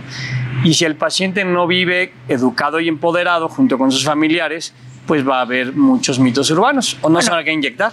Y, pero es que también en las comunidades a veces pues no se llega con toda esta información y, es, y tenemos que hacer que también les llegue la información y poder ayudar a toda la gente que esté del otro lado, ¿no? La educación es básica, pero sí es un tratamiento caro. O sea, vivir con diabetes es un gasto que se dice catastrófico, lo es. Es un- un- una situación cara porque hay que gastar en insulina, en tiras reactivas, en muchas cosas, ¿no? Es, es un tema sofisticado y sin educación pues es más difícil. ¿Cómo está ayudando Fundación Grupo Andrade a Piensa como un páncreas? Uy, estamos súper agradecidos con Fundación Grupo Andrade. La verdad, estos retos tan grandes no se pueden hacer de manera individual. Ahorita se están sumando a nuestro proyecto con la difusión y promoción del libro, primero que nada, y vamos a tener un proyecto muy padre con Fundación IMSS, al cual también se, se acaba de sumar Fundación Grupo Andrade. ¿Cuándo va a ser este proyecto? Este proyecto, eh, el evento lo tenemos el próximo 14 de noviembre, junto con Fundación IMSS, y es el día que estamos conmemorando el Día Internacional de la Diabetes. Este año, Paulina, el lema internacional es Educar para proteger el, el futuro. Entonces viene muy ad hoc con nuestro proyecto. Por supuesto, porque además eso, pues cómo está afectando a México esta enfermedad. Pues de mil maneras, ¿no? Porque económicamente, la cantidad de muertes que hay por diabetes, o- yo creo que pues no la podemos dejar así porque lo oímos muchísimo. Sí. O sea, todo el tiempo oyes a alguien cercano o el hijo que tienen diabetes. Entonces yo creo que pues no alejarla y no tapar el ojo, ¿no? Porque luego pensamos que es como, pues si no me hago el estudio, o si mejor me hago la que mi hijo no tiene o que yo mejor hago que no, voy a estar mejor. Y no es cierto, tenemos que atenderlo. Claro. Y eso va desde, desde campañas de, de comunicación para que se detecte a tiempo. En, en la edad pediátrica otra vez, desafortunadamente llegan niños graves al hospital en un coma diabético por no haber sospechado antes del diagnóstico. Y en el adulto pues suele tolerar más, pero, pero tenemos que hacer difusión en todas partes y a todos los niveles, que ese es el tema importante. ¿no? ¿Dónde podemos entrar para, obviamente, comprar el libro de Piensa como un páncreas? ¿Y para quién va dirigido el libro? El libro está a la venta en varias librerías aquí de México ya. Y quiero comentarte que parte de las ganancias obtenidas de la venta del libro va para nuestro proyecto, para eh, continuar con los webinars educativos y que este libro llegue a más gente que quizá no tenga los recursos. Tenemos nuestras páginas, eh, Piensa como un páncreas en Instagram, en Facebook y la página web. Ahí pueden encontrar muchísima información más. Pues ahí que nos metamos a todos, piensa como un páncreas. Y nosotros como sociedad, ¿qué podemos hacer? O sea, podemos ayudar en algo, este, podemos entrar, cooperar, donar. ¿Qué se puede hacer? Pues mira, a toda la gente que nos está viendo, eh, espero que sepan que ya existe este material en español. Este libro es un bestseller en Estados Unidos. Y de verdad van a encontrar información muy útil para el tratamiento con insulina. Y en nuestras páginas van a encontrar toda la información si quieren sumarse a nuestro proyecto. El próximo evento, el 14 de noviembre, al que se sumó Fundación Grupo Andrade, el doctor Antillón va a impartir un webinar educativo a los médicos. Ok. Ellos van a poder a su vez transmitir esta información a, la- a sus pacientes con diabetes y van a poder educarlos, acompañarlos para que tengan un- una asistencia mucho más efectiva en el tratamiento de la diabetes. Quitarnos todos los mitos de la insulina, ¿no? Quitarnos y de la diabetes también, porque luego asusta muchísimo porque no tenemos los conocimientos. Entonces, esto desmitifica todas esas cosas y podemos vivirla de diferente manera y además usar las cosas correctas. Definitivamente, Paulina, es, es muy importante que, que tratemos de promover y que toda la gente suma, porque todos tenemos un familiar con algún tipo de diabetes y queremos, los psicólogos pediatras particularmente, que se desmitifique este tema en los niños. No es culpa de un niño tener diabetes, no es porque comió dulces, no es asunto prevenible ni nada. Entonces, ni tiene por qué un niño ser visto como diferente de sus compañeros. La única diferencia de un niño con diabetes es que tiene que monitorear su glucosa, cuidar qué come y ponerse insulina. Pero de ahí en fuera, su vida tiene que ser completamente normal. Y hay gente que cree que no, y eso no debe suceder. Vamos a quitarnos todas esas cosas. Gracias por hacer esto. Gracias por tener Piensa como un páncreas en las redes y ahora este libro que, pues, como bien lo dices, es un bestseller en Estados Unidos y ojalá lo sea también en México. Gracias por estar Así aquí. es. Muchas gracias, Paulina. Gracias a todos.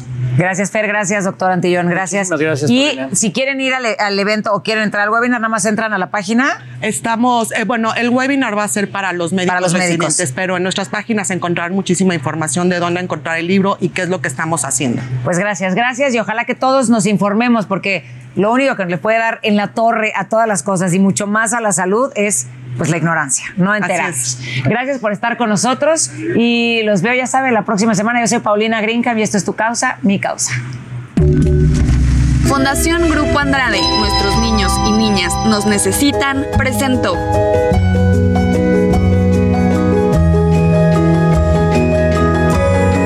Tu causa, mi causa. Bueno, pues el ambiente ya, ya huele a ponche, a cacahuates, a pavo. Por eso nos enlazamos hasta el Ángel de la Independencia con Israel Lorenzana, donde está por iniciar un desfile navideño. Israel, buen día. Alex, ¿cómo te va? Muy buenos días, un gusto saludarte esta mañana. Como lo señalas muy bien, pues ya hay muchas personas que están listas, familias completas diría yo, quienes están listas para pues disfrutar de este desfile navideño, el cual va a constar de ocho comparsas, 12 globos gigantes, 10 carros alegóricos y por supuesto, bueno, pues esto ya está totalmente listo para que dé inicio a las 10 de la mañana. Estos eh, carros alegóricos y estas comparsas van a salir de la estela de luz y el recorrido va a ser hasta la glorieta de la mujer indígena, antes la glorieta de Colón. Aquí a la altura precisamente de la glorieta de la Diana Cazadora instalaron pues algunos asientos para que la gente pueda disfrutar. Estas gradas están por supuesto en los carriles centrales. De hecho están cerrados ya los carriles centrales de paseo de la reforma hasta la zona pasando insurgentes en donde por supuesto estará finalizando este desfile. Muchísimos niños están muy contentos para disfrutar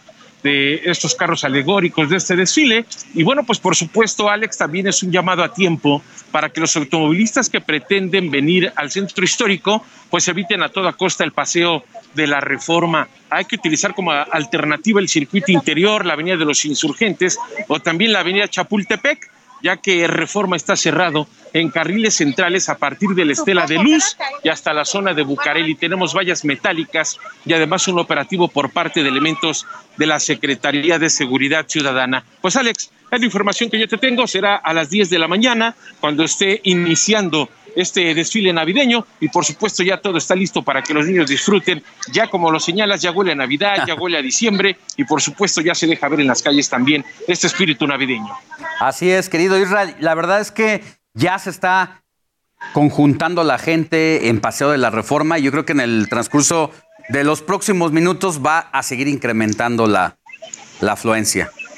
Sin duda alguna, Alex, se esperan miles de personas que vengan a disfrutar de este desfile navideño. Hay que recordar que durante dos años no se llevó a cabo por la pandemia, por ellos que esperan más personas que vengan a disfrutar de este desfile después de este periodo de la pandemia por COVID-19, la gente por supuesto vuelve a salir a las calles.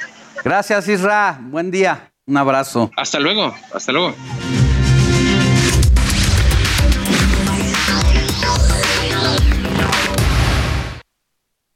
No. Porque es mentira lo de las ofertas, no rebajan, no, no dan buenos precios. Lo regular casi no. ¿Por qué no? Mm, pues luego la economía no, no alcanza. Luego hay cosas que encontramos en un lado eh, un poquito más económicas, checando precios. Pues ya estamos cerca del puente del 20 de noviembre, el cual es esperado por los amantes de las ofertas y los descuentos, ya que se llevará a cabo la doceava edición del Buen Fin. Volverá a su formato tradicional de cuatro días luego de un par de años que se extendió hasta semana y media por el COVID-19.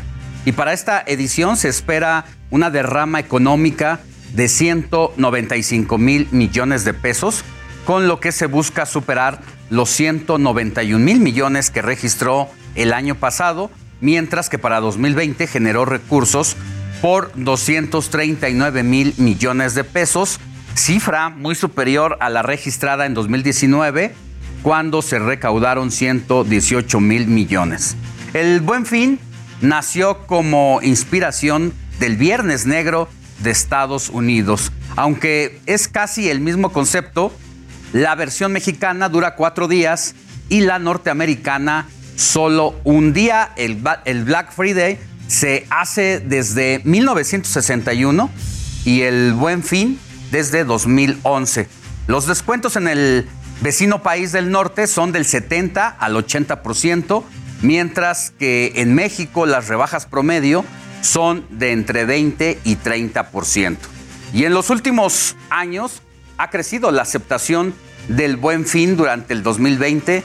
Una consultora incluso afirmó que 50 de cada 100 mexicanos no realizarían alguna compra en este programa, pero ahora la cifra bajó de 19 personas, de 19 de cada 100 personas.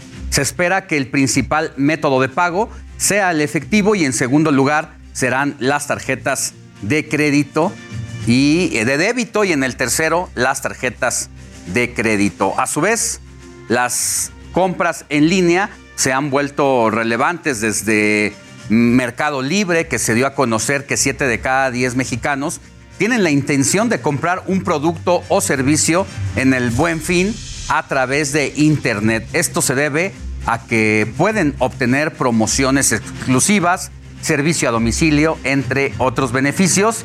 De igual forma, se indicó que los compradores en línea realizan una búsqueda en línea de la mercancía que se desea adquirir durante un periodo de tres meses antes de realizar la compra. Y a pesar del éxito, la venta en línea en México tiene desafíos que superar. El principal de estos es el miedo al fraude, ya que 8 de cada 10 compradores no concretan la adquisición si el formulario de datos bancarios les parece sospechoso. Por tal motivo, se espera que el principal método de pago sea el efectivo y en segundo lugar serán las tarjetas de débito y en tercero las de crédito. Y para hablar sobre las recomendaciones en la compra del Buen Fin, saludo con mucho gusto a, Yuridia Torres, especialista en educación financiera y fundadora de Gira Tus Finanzas.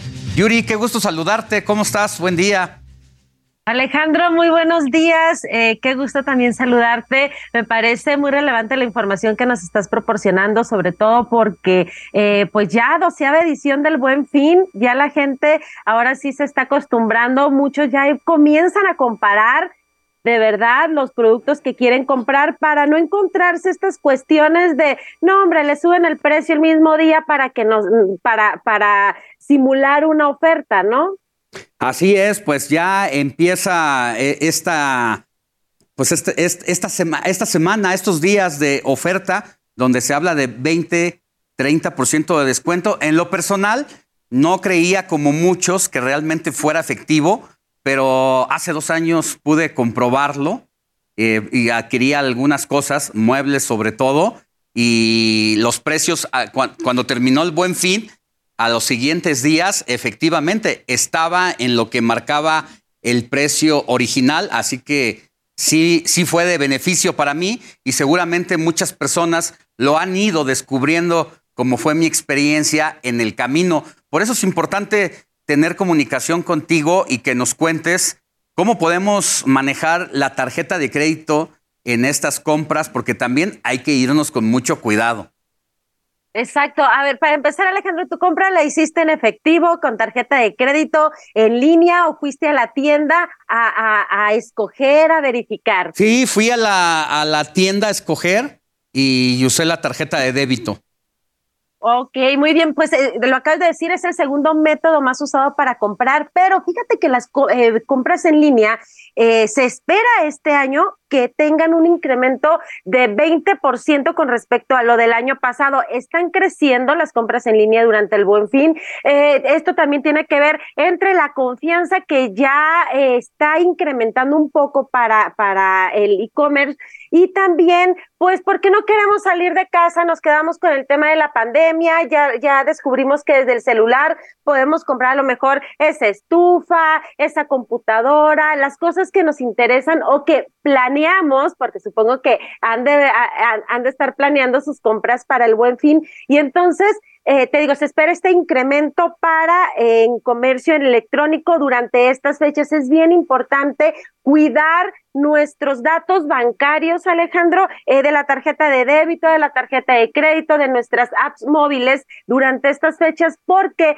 así como que eh, se espera que crezca el comercio electrónico, pues recordemos que en estas fechas también hay mucha vulnerabilidad a, hackers, a que nos roben nuestros datos y a ser víctimas de, fraudes cibernéticos.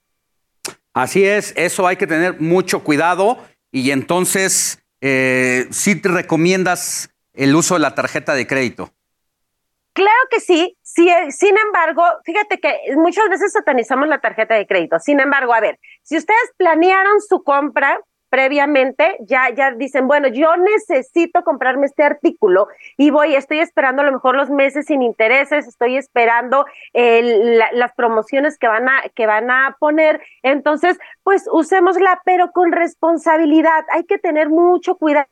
En primera, con la información, con las tiendas donde vamos a comprar. Hay que cuidar que, que sean tiendas eh, reales, que sean tiendas que no te van a robar tu información y después anden usando tu tarjeta, ¿no? En segundo lugar, hay que cuidar mucho, mucho la cuestión del gasto que haremos con la tarjeta de crédito. Recordemos que no. Heraldo Radio, la H se lee, se comparte, se ve y ahora también se escucha.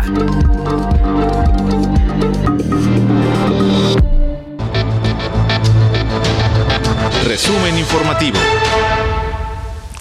9 de la mañana en punto. Las tropas ucranianas reconquistaron la ciudad de Gerson en el sur del país y reivindicaron una importante victoria ante Rusia que reiteró sus fuerzas de la región. Por lo anterior, el presidente de Ucrania, Volodymyr Zelensky, celebró el triunfo y dijo que se trataba de un hecho histórico. Mientras tanto, el Ministerio de Relaciones Exteriores de Rusia vetó la entrada a 200 ciudadanos estadounidenses, incluidos tres hermanos del presidente Joe Biden. Previamente, el gobierno ruso había sancionado al mandatario, así como a casi un millar de ciudadanos estadounidenses.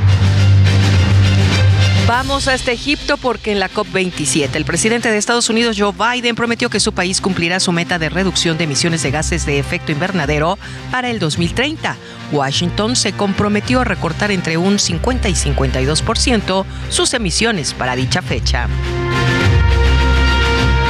Estados Unidos extendió la emergencia de salud pública por COVID hasta la primavera de 2023. La decisión se produce en un momento en que los funcionarios de salud pública esperan otro aumento de COVID este invierno. Presidente Andrés Manuel López Obrador afirmó que la Organización de las Naciones Unidas todavía le debe vacunas a México. En este tenor, el mandatario agregó que se está viendo el contrato del INSABI con la Oficina de Servicios para Proyectos de la ONU porque no han podido surtir todas las medicinas, pero todavía no se decide. Asimismo, el presidente de México dio a conocer que no se ha podido vender el avión presidencial, por lo que se entregará a Mexicana de Aviación. De igual forma, el Ejecutivo Federal indicó que su gobierno inició negociaciones con los trabajadores jubilados y en activo de la aerolínea para comprarles la marca y usarla en la firma aérea militar planeada por su administración.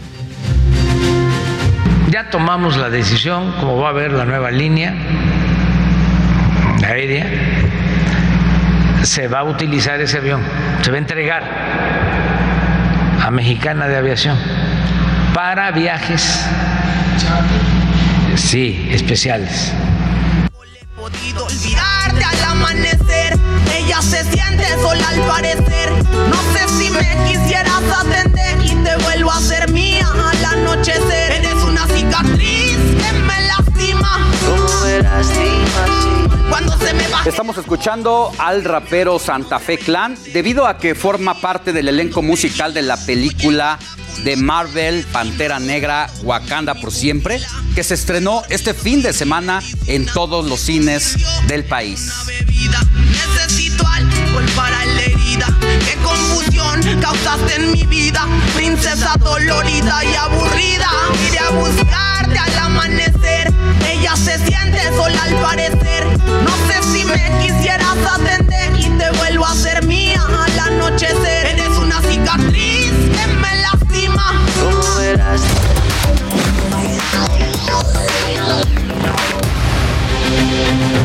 Mañana en punto de las 10.30 de la mañana se llevará a cabo una megamarcha en defensa del INE organizada por 50 asociaciones civiles de nuestro país. Protestarán de forma pacífica contra la reforma que propuso el presidente López Obrador que afectaría a este órgano electoral. En la movilización participarán académicos, intelectuales, políticos, empresarios, activistas, grupos indígenas y ciudadanos. En la capital partirán del Ángel de la Independencia hasta llegar al Monumento de la Revolución, pero el movimiento será replicado en 38 ciudades como Aguascalientes, Ciudad Juárez, Guadalajara, Monterrey, Veracruz, Michoacán, Los Mochis, entre otras más.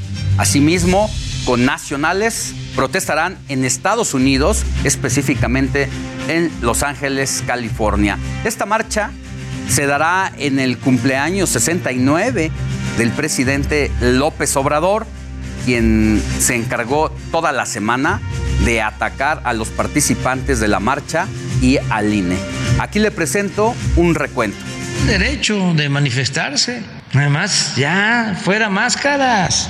Que participen todos. El presidente del INE es una ah, pieza clave del bloque conservador. Que además de ser conservadores, son racistas y clasistas. Porque es la verdad. Ahora se disfrazan de demócratas. No, eso sí, es una vergüenza. No es ninguna novedad que Woldenberg sea el orador. Forma parte del grupo. Es como el maestro político de Lorenzo Córdoba. Bueno, pues el presidente López Obrador se fue con todo en contra de José Waldenberg, quien fue el primer presidente del entonces Instituto Federal Electoral, pero en 1996 fue el propio presidente quien elogió la figura y la llegada de José Waldenberg y hoy que ya está en el poder, porque quiere un INE a modo, pues es momento de atacarlo, a pesar de que lo reconoció ampliamente. Por su parte, la legisladora del PAN, Mariana Gómez del Campo, dijo que tenían un regalote para López Obrador precisamente este domingo. Le tenemos un regalote al presidente de la República el próximo 13 de noviembre. Vamos a salir a marchar porque ¿qué creen? El INE no se toca. Pero mire cómo son las cosas. En redes sociales empezó a circular un video del presidente López Obrador en el año 1996, ya le decía, cuando celebró la autonomía del entonces Instituto Federal Electoral y defendió al primer presidente José Waldenberg al decir que bajo su mandato el organismo sería imparcial. El logro más importante es el de la autonomía del Consejo del IFE, la forma como se llegó a tener consejeros eh, independientes. Eso fue una negociación política importante. Bueno, el presidente dice que el Instituto Nacional Electoral es un órgano corrompido que manipula elecciones. Dicho eso, entonces la pregunta que se hace uno aquí es, ¿el INE manipuló la del 2018 para que haya llegado López Obrador al poder? ¿Manipuló las de el 2021, las intermedias y las que han ocurrido estos últimos dos años, donde la mayoría de las gubernaturas las ha ganado Morena? Nadie está en contra de una reforma electoral que ayude a fortalecer al Instituto Nacional Electoral, pero precisamente fortalecerlo, no mermarlo para que Morena y sus aliados tomen el control de ese órgano electoral e independiente árbitro de los procesos electorales y que no vaya a terminar el Instituto Nacional Electoral como ha ocurrido con la Comisión Nacional de los Derechos Humanos, que hace todo, hasta política, menos centrarse en su trabajo, que es precisamente velar y proteger los derechos de las personas. Y desde el viernes pasado iniciaron las rencillas, ya que un grupo de manifestantes irrumpió en la sede del Instituto Nacional Electoral para defender la reforma electoral que propone el presidente López Obrador. Este grupo realizó la manifestación con alrededor de 40 personas, quienes se identificaron como integrantes de la Alianza de Organizaciones Sociales. Y para hablar de esta marcha en defensa del Instituto Nacional Electoral, saludo con gusto al exgobernador de Morelos e integrante de Unidos por México, Marco Adame. ¿Cómo está Marco? Muy buenos días. Gracias por estar con nosotros aquí en el informativo de fin de semana. Gracias por la oportunidad de compartir con tu auditorio una reflexión y palabras sobre esta marcha. ¿Cómo están las cosas para el día de mañana? ¿Se espera realmente que haya una convocatoria ciudadana en el que se den cita representantes de la sociedad civil de todos los sectores? Todo listo, todo listo, Alejandro. Eh, la convocatoria ha tenido una recepción muy amplia. Eh, se ha hecho viral en las redes, pero con una gran penetración en organizaciones, en ciudadanos, eh, de una forma plural, que han recibido el mensaje de que nuestra democracia está en riesgo y que esta conquista de un INE autónomo que favorece y garantiza elecciones libres eh, legales, democráticas, pues hoy se encuentra eh, amenazado por una reforma electoral que pretende, como bien decías, debilitarlo y eh, desaparecerlo. Y esto pues no lo podemos permitir. Ha sido muy sensible la sociedad mexicana y tanto en la Ciudad de México como en más de 50 ciudades del país y algunas de la Unión Americana, también con expresiones en otras ciudades eh, y capitales del mundo, pues hay una respuesta, un llamado a que el INE no se toca. ¿Cuáles son los principales riesgos específicamente en qué puntos dentro de la propuesta que está haciendo el presidente López Obrador en el que se ve amenazado el árbitro electoral, Marco? Bueno, en primer lugar, es una propuesta inoportuna. Una reforma de este tipo requiere de una discusión amplia y no a dos años de las elecciones, cuando queda a la vista lo que nosotros hemos identificado como un intento del gobierno por apoderarse del INE y manipular las elecciones del 2024. En segundo lugar, las propuestas que contiene modifican eh, la representatividad en el Congreso a través de estas listas plurinominales, que sería la única forma de elegir diputados eh, a partir del 2024 y también porque altera la estructura y las prácticas que le han dado al Instituto Nacional Electoral a lo largo de muchos periodos, de muchas elecciones, pues la solvencia, la credibilidad que hoy tiene. Eh, Alejandro, una propuesta de reforma electoral no puede ser una imposición desde el gobierno. Tiene que ser fruto de una discusión amplia, plural, y en este momento eso no ha sucedido. Se ha enviado una propuesta y se pretende imponerla por la fuerza, por el peso de una mayoría mecánica. Y así no se construyen las propuestas de reforma electoral. Por eso estamos pidiendo que se rechace esa reforma electoral, que el INE no se toque y que los ciudadanos que han eh, comprobado elección tras elección y en la vida diaria el valor del de, el INE, eh, pues eh, lo, lo defendamos todos, lo defendamos unidos, salgamos a la calle y dejemos clara nuestra posición para que los legisladores de los distintos partidos políticos entiendan y reciban el mensaje y rechacen esta propuesta inoportuna, inadecuada de reforma electoral. Nuevamente, sin duda, va a ser vital, crucial para que prospere o no esta reforma, la participación del el PRI en la Cámara de Diputados y en el Senado de la República eh, en torno a la posición que tenga. ¿Qué están viendo ustedes ahí, dado que el caso Alejandro Moreno, presidente del partido, se ha personalizado para afectar intereses de la sociedad. ¿Hasta dónde ven el riesgo de que el PRI termine dándole los votos que requiere Morena en el Congreso de la Unión? Pues mira, Alejandro, fue muy lamentable la, la, posición que asumió el PRI en la discusión sobre la militarización en el país.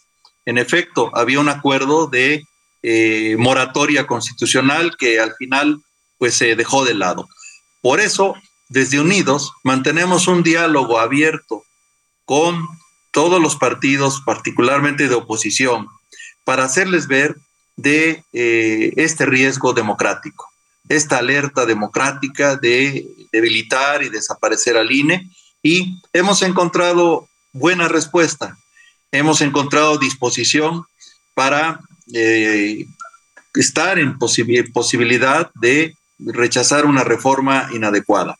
Eh, yo espero que así suceda y por eso esta marcha es importante porque es eh, una manifestación legal, pacífica, este domingo 13 a las 10.30 de la mañana en el Ángel de la Independencia para decirle a los legisladores y para dejar claro ante el país la posición de un amplio sector de la sociedad.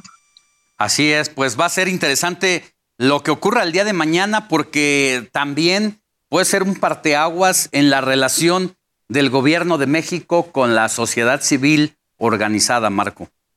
Así lo creemos, Alejandro. Para nosotros esta marcha no es punto de llegada, es punto de partida.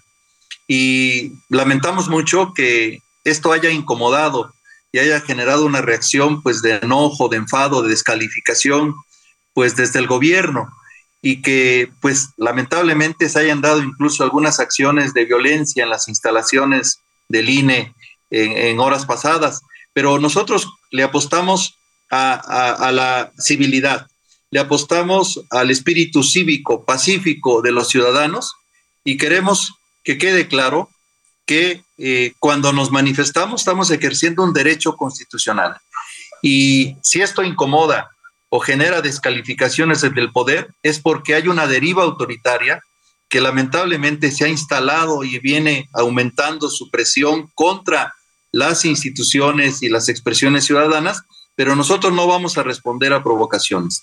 Vamos a acudir de manera pacífica, ejerciendo nuestros derechos humanos y constitucionales de expresión y esperemos que este mensaje quede claro. El INE no se toca porque lastima una institución de la democracia mexicana que ha costado mucho construir y porque amenaza nuestra democracia. Y cuando eso sucede, pues es natural que haya una respuesta como esta, tan amplia, y esperamos que se exprese así el día de mañana en México, en la Ciudad de México y en todo el país. Bueno, pues vamos a estar pendientes y sin duda habremos de seguir minuto a minuto esta movilización que será, yo creo que una de las más importantes en los últimos años y que hacen enojar al presidente de la República, quien curiosamente pues fue el rey de las movilizaciones.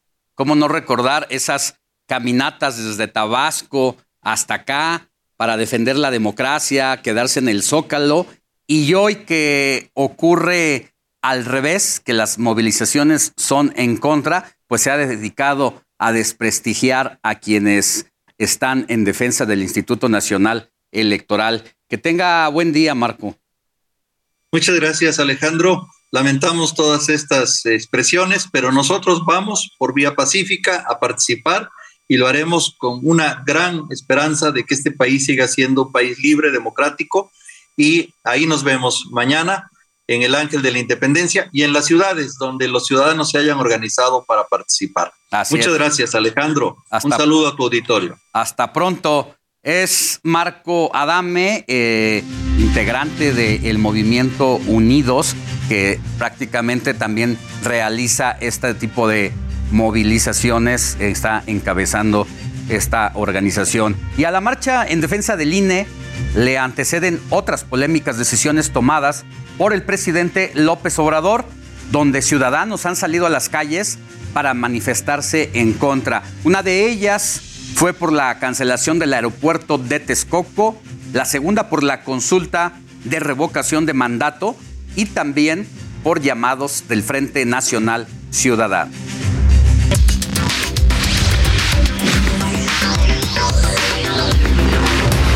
Ahora vamos con temas de política nacional.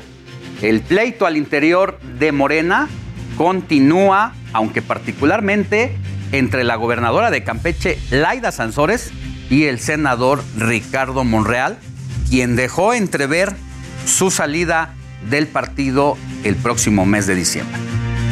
Vamos a esperar diciembre, diciembre y sus posadas, porque diciembre me gustó, para que te vayas, que pase mucho tiempo, que estés arrepentido. Bueno, este pleito entre estos dos personajes ha mostrado que entre ambos, que se han sacado sus trapitos al sol y se han dado durísimo, tienen más propiedades que un nopal porque entre ellos dos se acusan de ser dueños de 110 inmuebles en el país. Imagínense lo que representa este tipo de riqueza acumulada inexplicable, mientras la 4T le pide a usted que se conforme con comer arroz, frijoles y no ambicionar tanto, conformarse con un par de zapatos y un carrito sedán es suficiente. En medio de este conflicto, cerca de 90 senadores de todos los partidos respaldaron a Monreal en lo que consideraron una campaña de descalificación en contra del Senado. Otro respaldo a Monreal llegó desde el secretario de Gobernación, Adán Augusto López. Un político como Ricardo Monreal Ávila, que ha dado ejemplos de ser un eficiente administrador y un muy buen político, yo creo que es un lujo para cualquier institución con, una gente como Ricardo Monreal. Mire, a partir de estas declaraciones que hace el Gobernación para reconocer el liderazgo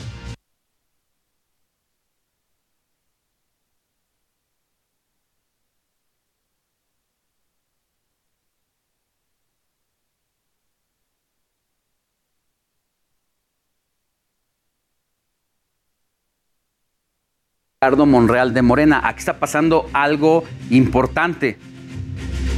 De muy buena fuente sabemos que hay negociaciones entre Adán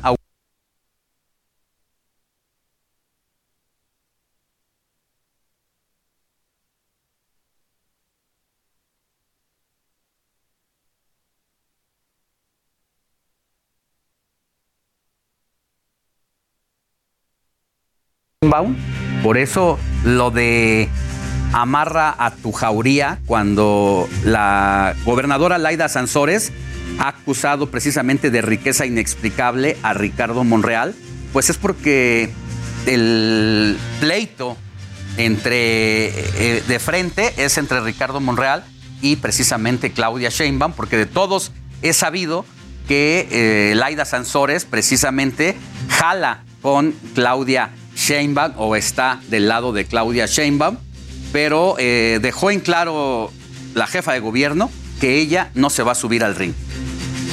Es responsable de sus dichos, de sus actos. Yo soy responsable de los míos. En nuestro caso lo que queremos es que haya unidad. Y bueno, por cierto que en esta campaña prácticamente ya anticipada, abierta y pues de frente ir a buscar el voto del electorado, la jefa de gobierno capitalina se ha reunido con mujeres mexicanas de éxito. Fue invitada al encuentro celebrado en el Colegio de las Vizcaínas, donde participaron 100 mujeres que han triunfado en diferentes ámbitos profesionales. Y ya que hablamos de presidenciables, aquí le presento su agenda. El sábado Claudia Sheinbaum va a visitar, o sea, hoy Tlaxcala y mañana domingo estará en Veracruz. Por su parte, el secretario de Relaciones Exteriores, Marcelo Ebrar, va a iniciar una gira por Medio Oriente y Asia, mientras que el secretario de Gobernación, Adán Augusto López, no tiene actividades reportadas. Y por si andaba con el pendiente de dónde va a estar el presidente López Obrador, va a visitar el sábado, o sea, hoy, el sureste mexicano, y aunque no se conocen sus actividades, mientras que el domingo se trasladará a su casa en Palenque, Chiapas, para festejar su cumpleaños 69 y desde allá estará siguiendo el minuto a minuto de la marcha aquí en la Ciudad de México y en más de 31 entidades en el país.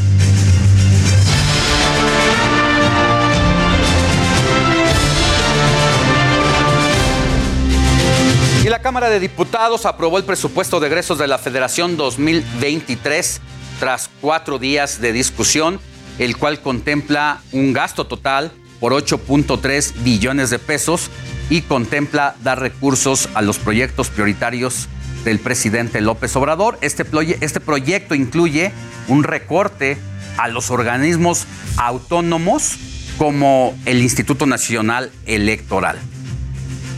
Vámonos a una pausa y volvemos con más información.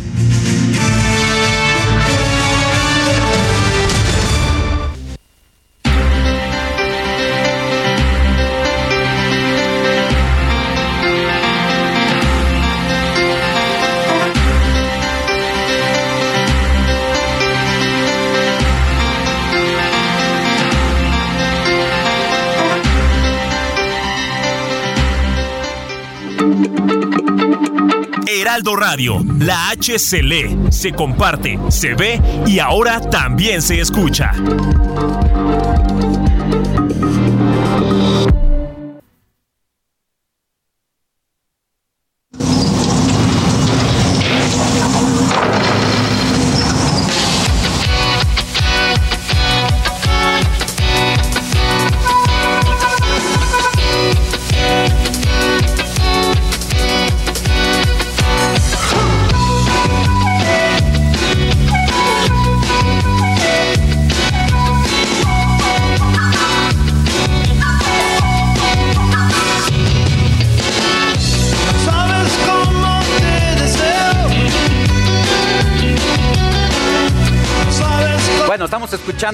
Maná con uno de sus más grandes éxitos, Oye mi amor.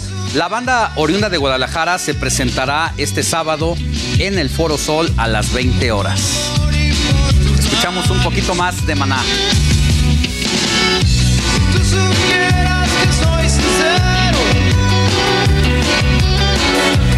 Soy derecho y no te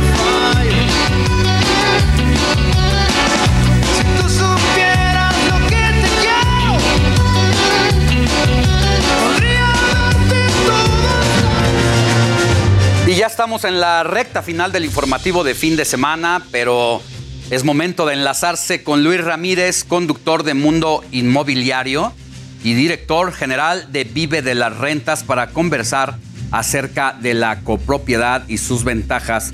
Muy buenos días, querido Luis, ¿dónde te encuentras hoy? Querido Alex, te mando un abrazo desde San Antonio, Texas, donde tenemos la sede de Vive de las Rentas aquí en los Estados Unidos. Y pues eh, contento de comunicarte que ya estamos en la recta final de uno de nuestros edificios, justamente Vive de las Rentas en México. Te hablo de uno de nuestros edificios que se encuentra en Tulum. ¿Quién no quisiera, querido Alex, tener un pedacito de Tulum? Pero ¿cuál es la manera inteligente? Y estamos hablando de Tulum porque es donde eh, en este diciembre inauguramos uno de nuestros edificios, 116 departamentos que están espectaculares. La primera alberca puente, por cierto, pero ¿cuántas personas no han pensado en comprar un pedacito de Tulum un pedacito de Cuernavaca un pedacito de Los Cabos, un pedacito de la ciudad que sea ese destino que has soñado con disfrutar eh, al menos un mes o dos meses al año con tu familia. El problema es que el second home, que es eh, pues la segunda casa que todos anhelamos, la mayoría de las personas la compran y obviamente luego se vuelve eh, pues un, complicado pasivo porque hay que estar pagando el mantenimiento, etcétera. Muy pocos le sacan provecho a través de las rentas, a lo mejor por plataformas digitales, pero hemos creado un producto en Vive las Rentas que se llama copropiedad. Y bueno, esta copropiedad permite, imagínate nada más, eh, querido Alex, poder tener el mes que tú quieres. Si quieres ir en diciembre, por ejemplo, yo nada más quiero todos los diciembre, todos los años, bueno, tener otros 12 copropietarios, otras 12 personas que van a compartir la propiedad y que van a ser dueños, pero cada quien va a ser dueño de un mes. Alguien va a ir en enero, alguien va a ir en febrero, todos los años. Aquí no, no es tiempo compartido, es copropiedad. Hay que eh, tener esto bastante claro y lo más interesante es que este nuevo producto que estamos lanzando hoy, sábado 12 de noviembre, que puedes comprar, imagínate un pedacito de Tulum, un departamento, o sea, puedes ser dueño de tu departamento por un mes en Tulum desde 199 mil pesos. Además, en un servicio de condotel, porque todos nuestros edificios en Tulum se han convertido en condoteles. Que, ¿Cuál es la diferencia entre un edificio normal y un condotel? Bueno, pues el condotel tiene servicios, tiene alguien que te reciba, por supuesto, tiene eh, servicios eh, de comida, servicios de coctelería, tenemos snack bar en nuestros edificios. Imagínate poder tener un pedacito de cielo, un pedacito de Tulum desde 199 mil pesos. ¿Cuál es la ventaja? La ventaja es que solo vas a pagar el mantenimiento del mes que utilizas. Por ejemplo, en nuestros edificios, en uno de nuestros edificios, el mantenimiento en Tulum es de tres mil pesos mensuales. Me refiero al mantenimiento del edificio por administración, por administrar las albercas, porque tenemos 12 albercas extraordinarias, esta alberca puente, por supuesto, la limpieza, la seguridad, porque hay elementos de seguridad, las recepcionistas, etcétera. Bueno, eso cuesta tres mil pesos al mes. Al ser tu dueño de solamente ese mes, pues pagas ese mes y los otros copropietarios eh, pagan esos meses. Ahora, la gran ventaja es que nosotros mismos administramos el edificio, lo cual te garantiza esa, pues, eh, que se mantenga en buen estado. Y para el evento de que no puedas hacer uso de ese mes, supongamos que en el 2024 compraste marzo y no puedes ir, bueno, lo puedes rentar y obtener dinero por ese mes. Entonces, en Vive las Rentas hemos pensado en todo. Tenemos productos como este que lanzamos hoy, el, de la copropiedad, pero también departamentos con altas rentabilidades. Y a los que compren un departamento completo en este mes de noviembre, mi querido Alex, estás eh, también, esto también aplica para ti, estás invitado. Les vamos a pagar el avión y como ya inauguramos nuestro edificio, se pueden quedar dos noches en uno de nuestros departamentos, en uno de nuestros eh, de nuestras unidades y les pagamos el avión. Así es de que los esperamos. Escúchenos hoy, cuatro de la tarde, eh, aquí a través del Heraldo Radio y síganme en todas las redes sociales. Me encuentran en Facebook, Twitter, Instagram como Luis Ramírez Mundo Inmobiliario. No se pierdan este boleto de avión y dos noches en Tulum. Bueno, pues entonces escuchamos hoy a las 16 horas por el 98.5 de FM en la ciudad y todo el Valle de México y a través de las distintas frecuencias en todo el país para estar bien atentos a esta oferta que vas a dar a conocer al rato en el programa. Que tengas buen día, mi querido Luis. Así abrazo. es, Alex, te mando un abrazo a la Ciudad de México. Cuídate, bye. Mire, charlamos con Badir Derbez y nos confesó el momento más difícil de su carrera que fue el tener que dejar las novelas mexicanas con las que alcanzó gran popularidad por buscar empezar de cero en otro país para triunfar en el cine y la música.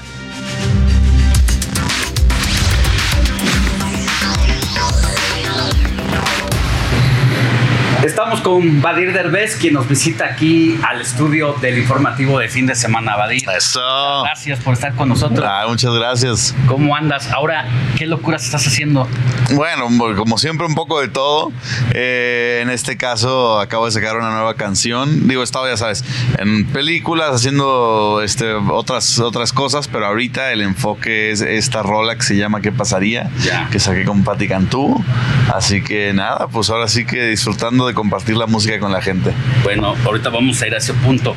Tú empezaste bien chavito en la actuación. Sí. Has participado en distintas series, telenovelas, has estado en cine, en teatro. Sí. ¿Y cómo descubres esta faceta musical que cantas? ¿En dónde? Fue bastante joven. Yo, mi mamá es cantante, entonces, y yo crecí con ella. Entonces crecí rodeado de música, este, en la casa y todo eso. Pero me tocó, creo que hasta cómplices al rescate, que ahí pues era una novela, pero era una novela musical y entonces me tocó pues este cantar, eh, tuvimos gira por toda la República, como que fue mi primer acercamiento hacia la música y de ahí yo poco a poco empecé como a, descubrir que me, que me encantaba, empecé a tocar el piano eh, por ahí de los 12 años, empecé a componer mis propias canciones. Entonces ha sido muy lindo como eh, el descubrir eso y el ir viendo como mi parte musical. Lo único es que nunca lo vi como carrera, siempre lo vi como algo que me apasionaba y me encantaba, pero para mí era lo que yo hacía cuando me divertía de, ya estoy libre de hacer mi novela, mi programa de comedia, lo que esté haciendo, me voy a sentar a disfrutar de esto. O sea, inicialmente le estás apostando completamente a la actuación y lo platicaste con tu mamá, con tu papá.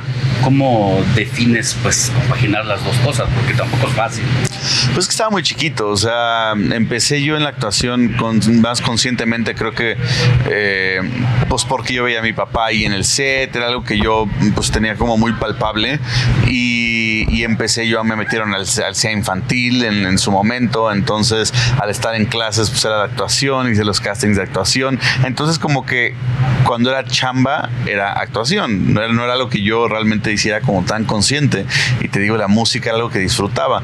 Y con mis papás pues no es algo que hablé y les dije, mamá, papá, me gusta la música, simplemente lo hacía y ellos sabían, muchos de mis amigos y familiares todo el tiempo me decían, en el momento en el que te dediques a la música, te juro que te va a cambiar la vida porque se, sentían y me veían lo feliz que era cuando lo hacía. Este, y yo pues como que era, era y soy muy penoso, entonces eh, me costaba trabajo como abrirme, ¿no? Porque siento que la música es, es algo tan personal. O sea, y sí conocen a Badir y ven algo que creé yo y soy yo cuando canto y no es un personaje, ¿no? Entonces, sí. O sea, ¿tú compones tus canciones también? Sí, sí, sí, en todas. Sea, le haces a la actuación, a la música como cantante, pero también arrastras el lápiz. Exacto, 100%. Y me toca de todo, me toca yo, como te digo, sentado en un piano y ver que hacia dónde va la cosa, este, o en guitarra, o me voy a alguna sesión de composición con productores y colaboro con gente que también este, es tan talentosísima, entonces... Eh, ya sabes, el chiste eres, es crear. Eres muy joven. ¿Cuántos años tienes? ¿31? 20. Ah, ¿sí, no? Yo ya dejé de, yo ya dejé de contar hace mucho tiempo, hermano. Ah, pero no, yo ya vivo al día. Estás muy chavo. Muchas eh, gracias. Y pues has mostrado que tienes todavía un camino por delante. ¿Cuáles son los momentos más difíciles que has tenido en tu trayectoria? Eh, uf, ha habido muchísimos altibajos, ha habido mucha gente no sabe, pero en algún momento que dejé la parte de novelas y todo eso y, y yo estaba como muy enfocado en, en, en, perseguir otra de mis pasiones que fue quiero hacer cine y series, eh, pues era bastante como celoso el, el, gremio y, y fue difícil como hacer esa transición, entonces yo estaba acá en estaba acá en México y me acuerdo que estuve haciendo castings y castings y castings y no me quedaba y no me quedaba y nadie creía en mí.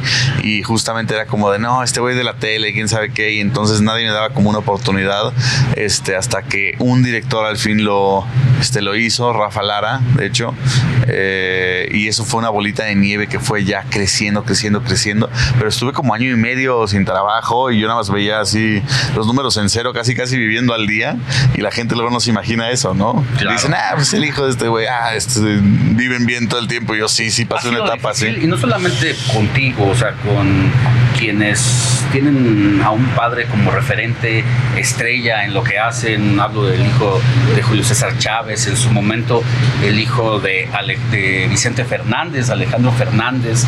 No sé, seguramente a tu padre le pasó en su momento y llega el momento de definir, de mostrar de qué está hecho uno, ¿no?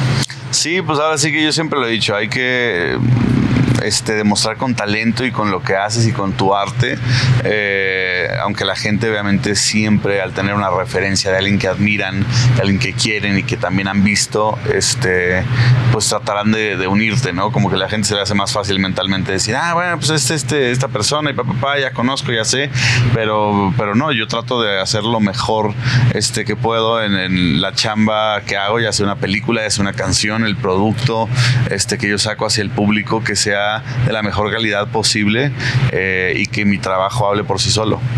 ¿En quién te inspiras para hacer tu trabajo?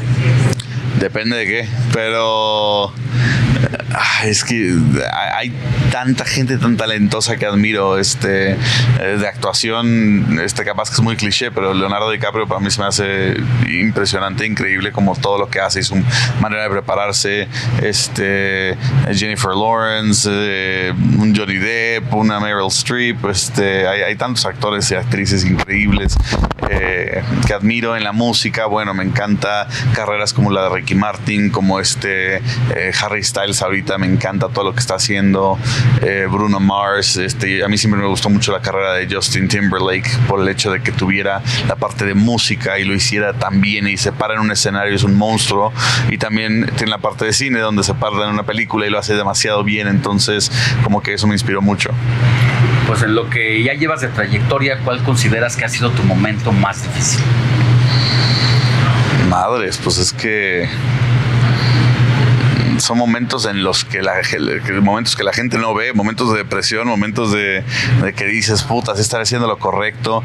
Irme a Estados Unidos para mí fue este, también bastante difícil.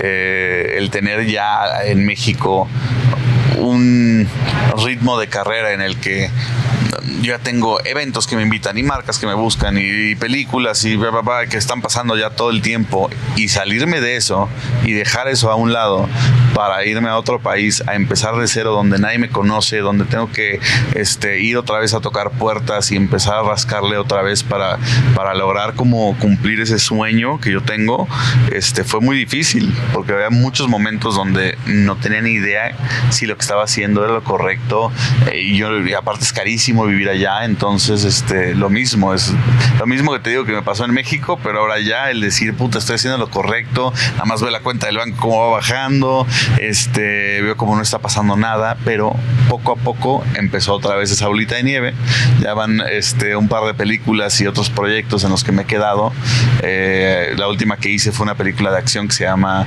White Elephant, Elefante Blanco, con Michael Rooker, con John Malkovich, con Bruce Willis, y entonces ha sido este, impresionante ver cómo otra vez ya se está levantando eso. ¿Qué representa para ti el dinero? El dinero, uff, Fíjate que me pasó, te hubiera dado una respuesta muy diferente hace unos meses, pero acabo de ir a, Burning Man. Me pasó que, que, fui y vi una cosa muy impresionante en cómo se manejan. Para quien no sepa, es como una ciudad que, levantan en este, unos meses o semanas y nada más estás una semana ahí entera y es muy intensa la experiencia, pero, pero son casi más de 80 mil personas que van y se reúnen en medio del desierto. Y lo cool es que todo el mundo está ahí regalando cosas que ellos quisieron llevar para la comunidad, para quien sea, y, no existe el dinero.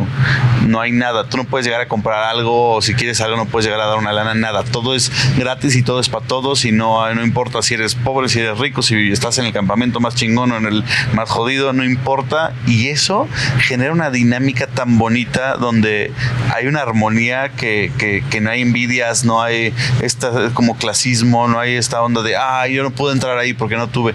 Entonces para mí el ver eso hizo que el dinero eh, yo lo viera como de fuck, o sea, ¿será que toda esta jodedera que tenemos en la sociedad y envidias y robos y todo eso es porque el dinero nos corrompe de esa manera. O sea, vi, otra, vi otra manera de vivir la sociedad muy bonita, así que... Va a ser uno de los momentos que te marcará en lo personal y en lo profesional, entonces, esa experiencia. Pues son cosas que te... son granitos de arena que te van como que abriendo la mente y que vas madurando y viendo las cosas de manera diferente y tratando a, la, a la gente también de otra, de otra forma, ¿no? Desde un punto de vista distinto. ¿Dónde te ves el 2023? Ahí en mi casa. Eh, espero que no con otra pandemia, ¿no? Eh, me veo, eh, espero que igual, rompiendo este, el cascarón y tratando de salirme de mi zona de confort. Soy una persona que le encanta arriesgarse y, hacer cosas este, que, me, que me reten. Entonces quiero empezar a presentarme ya en vivo con canciones, empezar a, a poder como ya estar ahí con la gente. quiero poder eh, quedarme en otras películas con otros personajes que me reten igual, que me, que me encanten, eh, empezar a, dirigir. Tengo mil ganas y ya estoy como trabajando en eso y todo el mundo igual. Así como me dijeron de la música, toda la gente que ha visto las cosas que hago y que edito y que hago yo, me dicen, güey, es que tienes un ojo, o sea, hazlo ya de que ya. Entonces también me urge hacer eso. Apelas a tu olfato. Exacto. Oye, ¿a qué le tienes miedo? Este. Da temor. Me da temor ha sido algo que he estado trabajando, pero justamente como esta cosa de, quedarme como corto en mis sueños, en que todas las cosas que, quiero lograr no las, no las logre, eso de repente me puede llegar como a dar miedo y estresarme, ¿no? Eh, todo lo que hago quiero que sea como hacia la máxima potencia y de repente siento que, que me da miedo quedarme corto, pero también he estado aprendiendo que esta búsqueda de la felicidad y el éxito se define de maneras muy distintas. Entonces, no quiero ponerme también una vara. Me encanta soñar en grande. Yo trato de no ponerme límites, pero al mismo tiempo he estado aprendiendo que también la felicidad viene de las cosas más simples y he estado aprendiendo, aprendiendo a disfrutarme y a disfrutar mi mi arte y eh, otras cosas de mi arte, la, pausa ahí, eh, de una manera distinta. Así que sí está el miedo, pero andamos ahí este como que soltando. Que mueve también a exacto, las exacto, a hacer cosas diferentes. Bueno, pues entonces estás promocionando ahorita tu más reciente que seguramente será éxito. Sí, esta, esta Pati Cantú eh, ha sido una, una linda, eh, súper profesional, se, se unió a este proyecto. Algo que me gusta de mi proyecto de música es que Ah, le, ha ido. Es, independiente. Yo lo estoy levantando yo con, así que con mi esfuerzo, lana, todo. Entonces no tengo una disquera detrás que me esté como empujando. una producción propia. No diría producción como tal, porque como productores este, me junto con gente, he estado colaborando con diferentes personas. Me, eh, gusta poder como trabajar con, con diferentes este, talentos eh, de gente, pero a lo que voy es que la inversión, el proyecto como tal, el control creativo y todo eso, todo viene de acá. Entonces no, o sea, tengo mi equipo de trabajo y todo eso, pero al final de cuentas no tengo nadie que le esté ahí inyectando y metiendo para que crezca todo. Está, está de una manera muy orgánica. Entonces yo voy como que poco a poco cuidando que el producto esté chingón, sacándolo y dejando que la gente solita vaya creciendo y creciendo y creciendo. Y eso es muy lindo porque he visto que, gente como Mario Bautista, este, Yera, este, Ezio Oliva, este, hice una canción con Jimena Sariñana, este, ahorita Patti Cantú, o sea, gente que respeto mucho y que lleva muchos años en la música y, que admiro, este, se ha sumado a esto y ha creído y les ha encantado, entonces me da como, como tanta felicidad ver que, que gente tan bonita se está sumando. Pues te deseamos mucho éxito y gracias por haber estado con nosotros. Muchas gracias y a toda la gente que nos está viendo, vayan a ver el video que también está súper cool, súper retro futurista, lo hice, es como si estuviéramos en el futuro, en el pasado. Se llama ¿Qué pasaría la canción? Entonces es ¿Qué pasaría? Pati Cantú, Badir, eh, como le quieran poner y ahí les sale y obviamente la canción, si les gusta, que sé que les va a encantar, la escuchan en cualquier plataforma donde escuchen música. Gracias. Eso.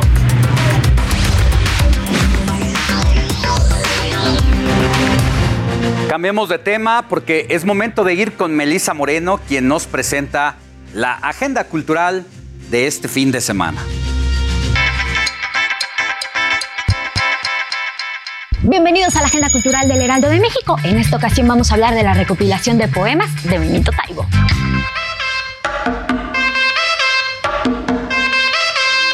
Llego midiendo el infinito es una retrospectiva internacional de la obra de Gertrude Goldschmidt, una de las artistas más importantes de Latinoamérica. Esta muestra recorre su producción artística interdisciplinaria a través de campos diferentes pero interrelacionados: arquitectura, diseño, escultura, dibujo, grabado, tela, instalaciones para sitio específico, intervenciones especiales, arte público y pedagogía.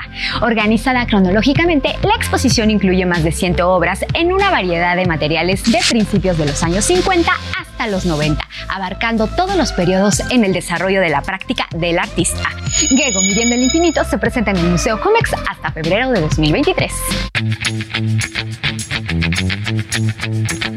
Benito Taibo nos invita en los poemas reunidos en Pasar Inadvertido a redescubrir las maravillas que aguardan en cada esquina, a despertar cada mañana con el deseo de aprender algo nuevo, a evocar el dulce resquemor de los amores pretéritos y a soñar con el ojo puesto en las posibilidades de los tiempos venideros, siempre que hallemos en la memoria el salvamento. Pasar Inadvertido de Benito Taibo es de 6 Barral. Casa de Mascotas cuenta la historia de dos parejas hipster que parecen sólidas, con un futuro brillante. Ambos matrimonios tienen como mascota un perro que es su absoluta adoración. Esta obra nos cuenta la historia de Aaron, Eva, Nicole y Bill, dos parejas que llenan uno de sus tantos vacíos con sus mascotas. Sus vidas cambian cuando Iago, el Rottweiler de Aaron, devora el pequeño pool de Nicole y Bill. Eva y Aaron deciden mantener el secreto. Casa de Mascotas se presenta hasta este fin de semana en el Foro Lucerna.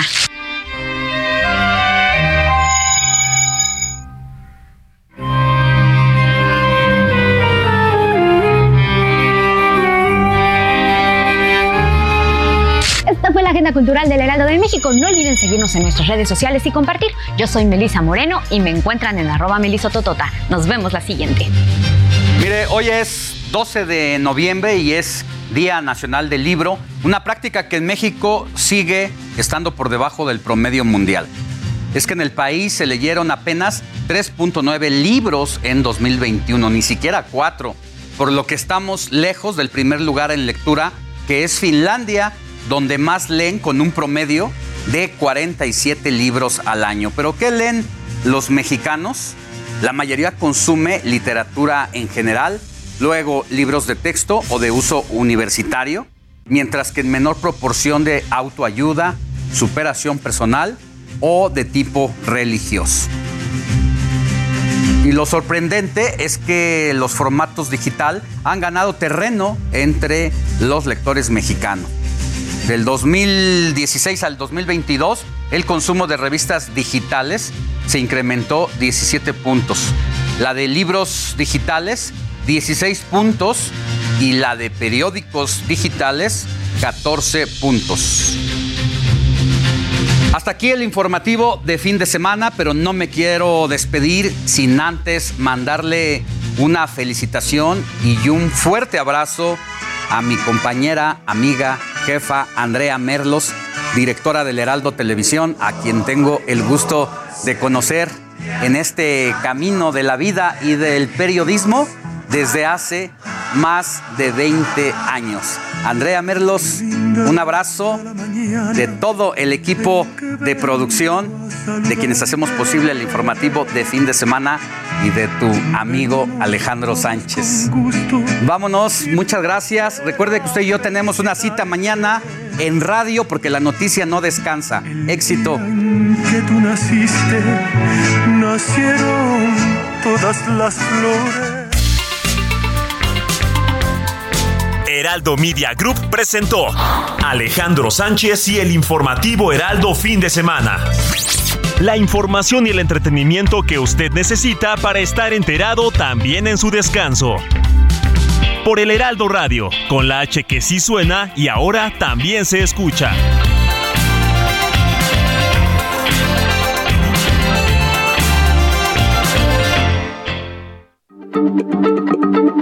Heraldo Radio, la H se lee, se comparte, se ve y ahora también se escucha.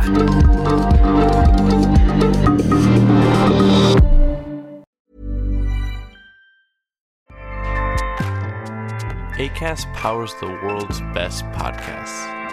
Here's a show that we recommend. The Real Housewives is a guilty pleasure for most, but if you're looking to not feel guilty about that pleasure, tune in to Everything Iconic with me, Danny Pellegrino, where I break down all the messy moments and behind the scenes antics of Bravo's popular franchise. And on Everything Iconic, I also interview celebrity guests like Kelly Ripa, Kiki Palmer, Drew Barrymore, Cameron Diaz, and more about their guilty pleasures, their past work, and so much more. So if you're pop culture obsessed and find yourself watching way too much reality TV like me, tune in to Everything Iconic with Danny Pellegrino wherever you listen to podcasts. ACAST helps creators launch, grow, and monetize their podcasts everywhere. ACAST.com.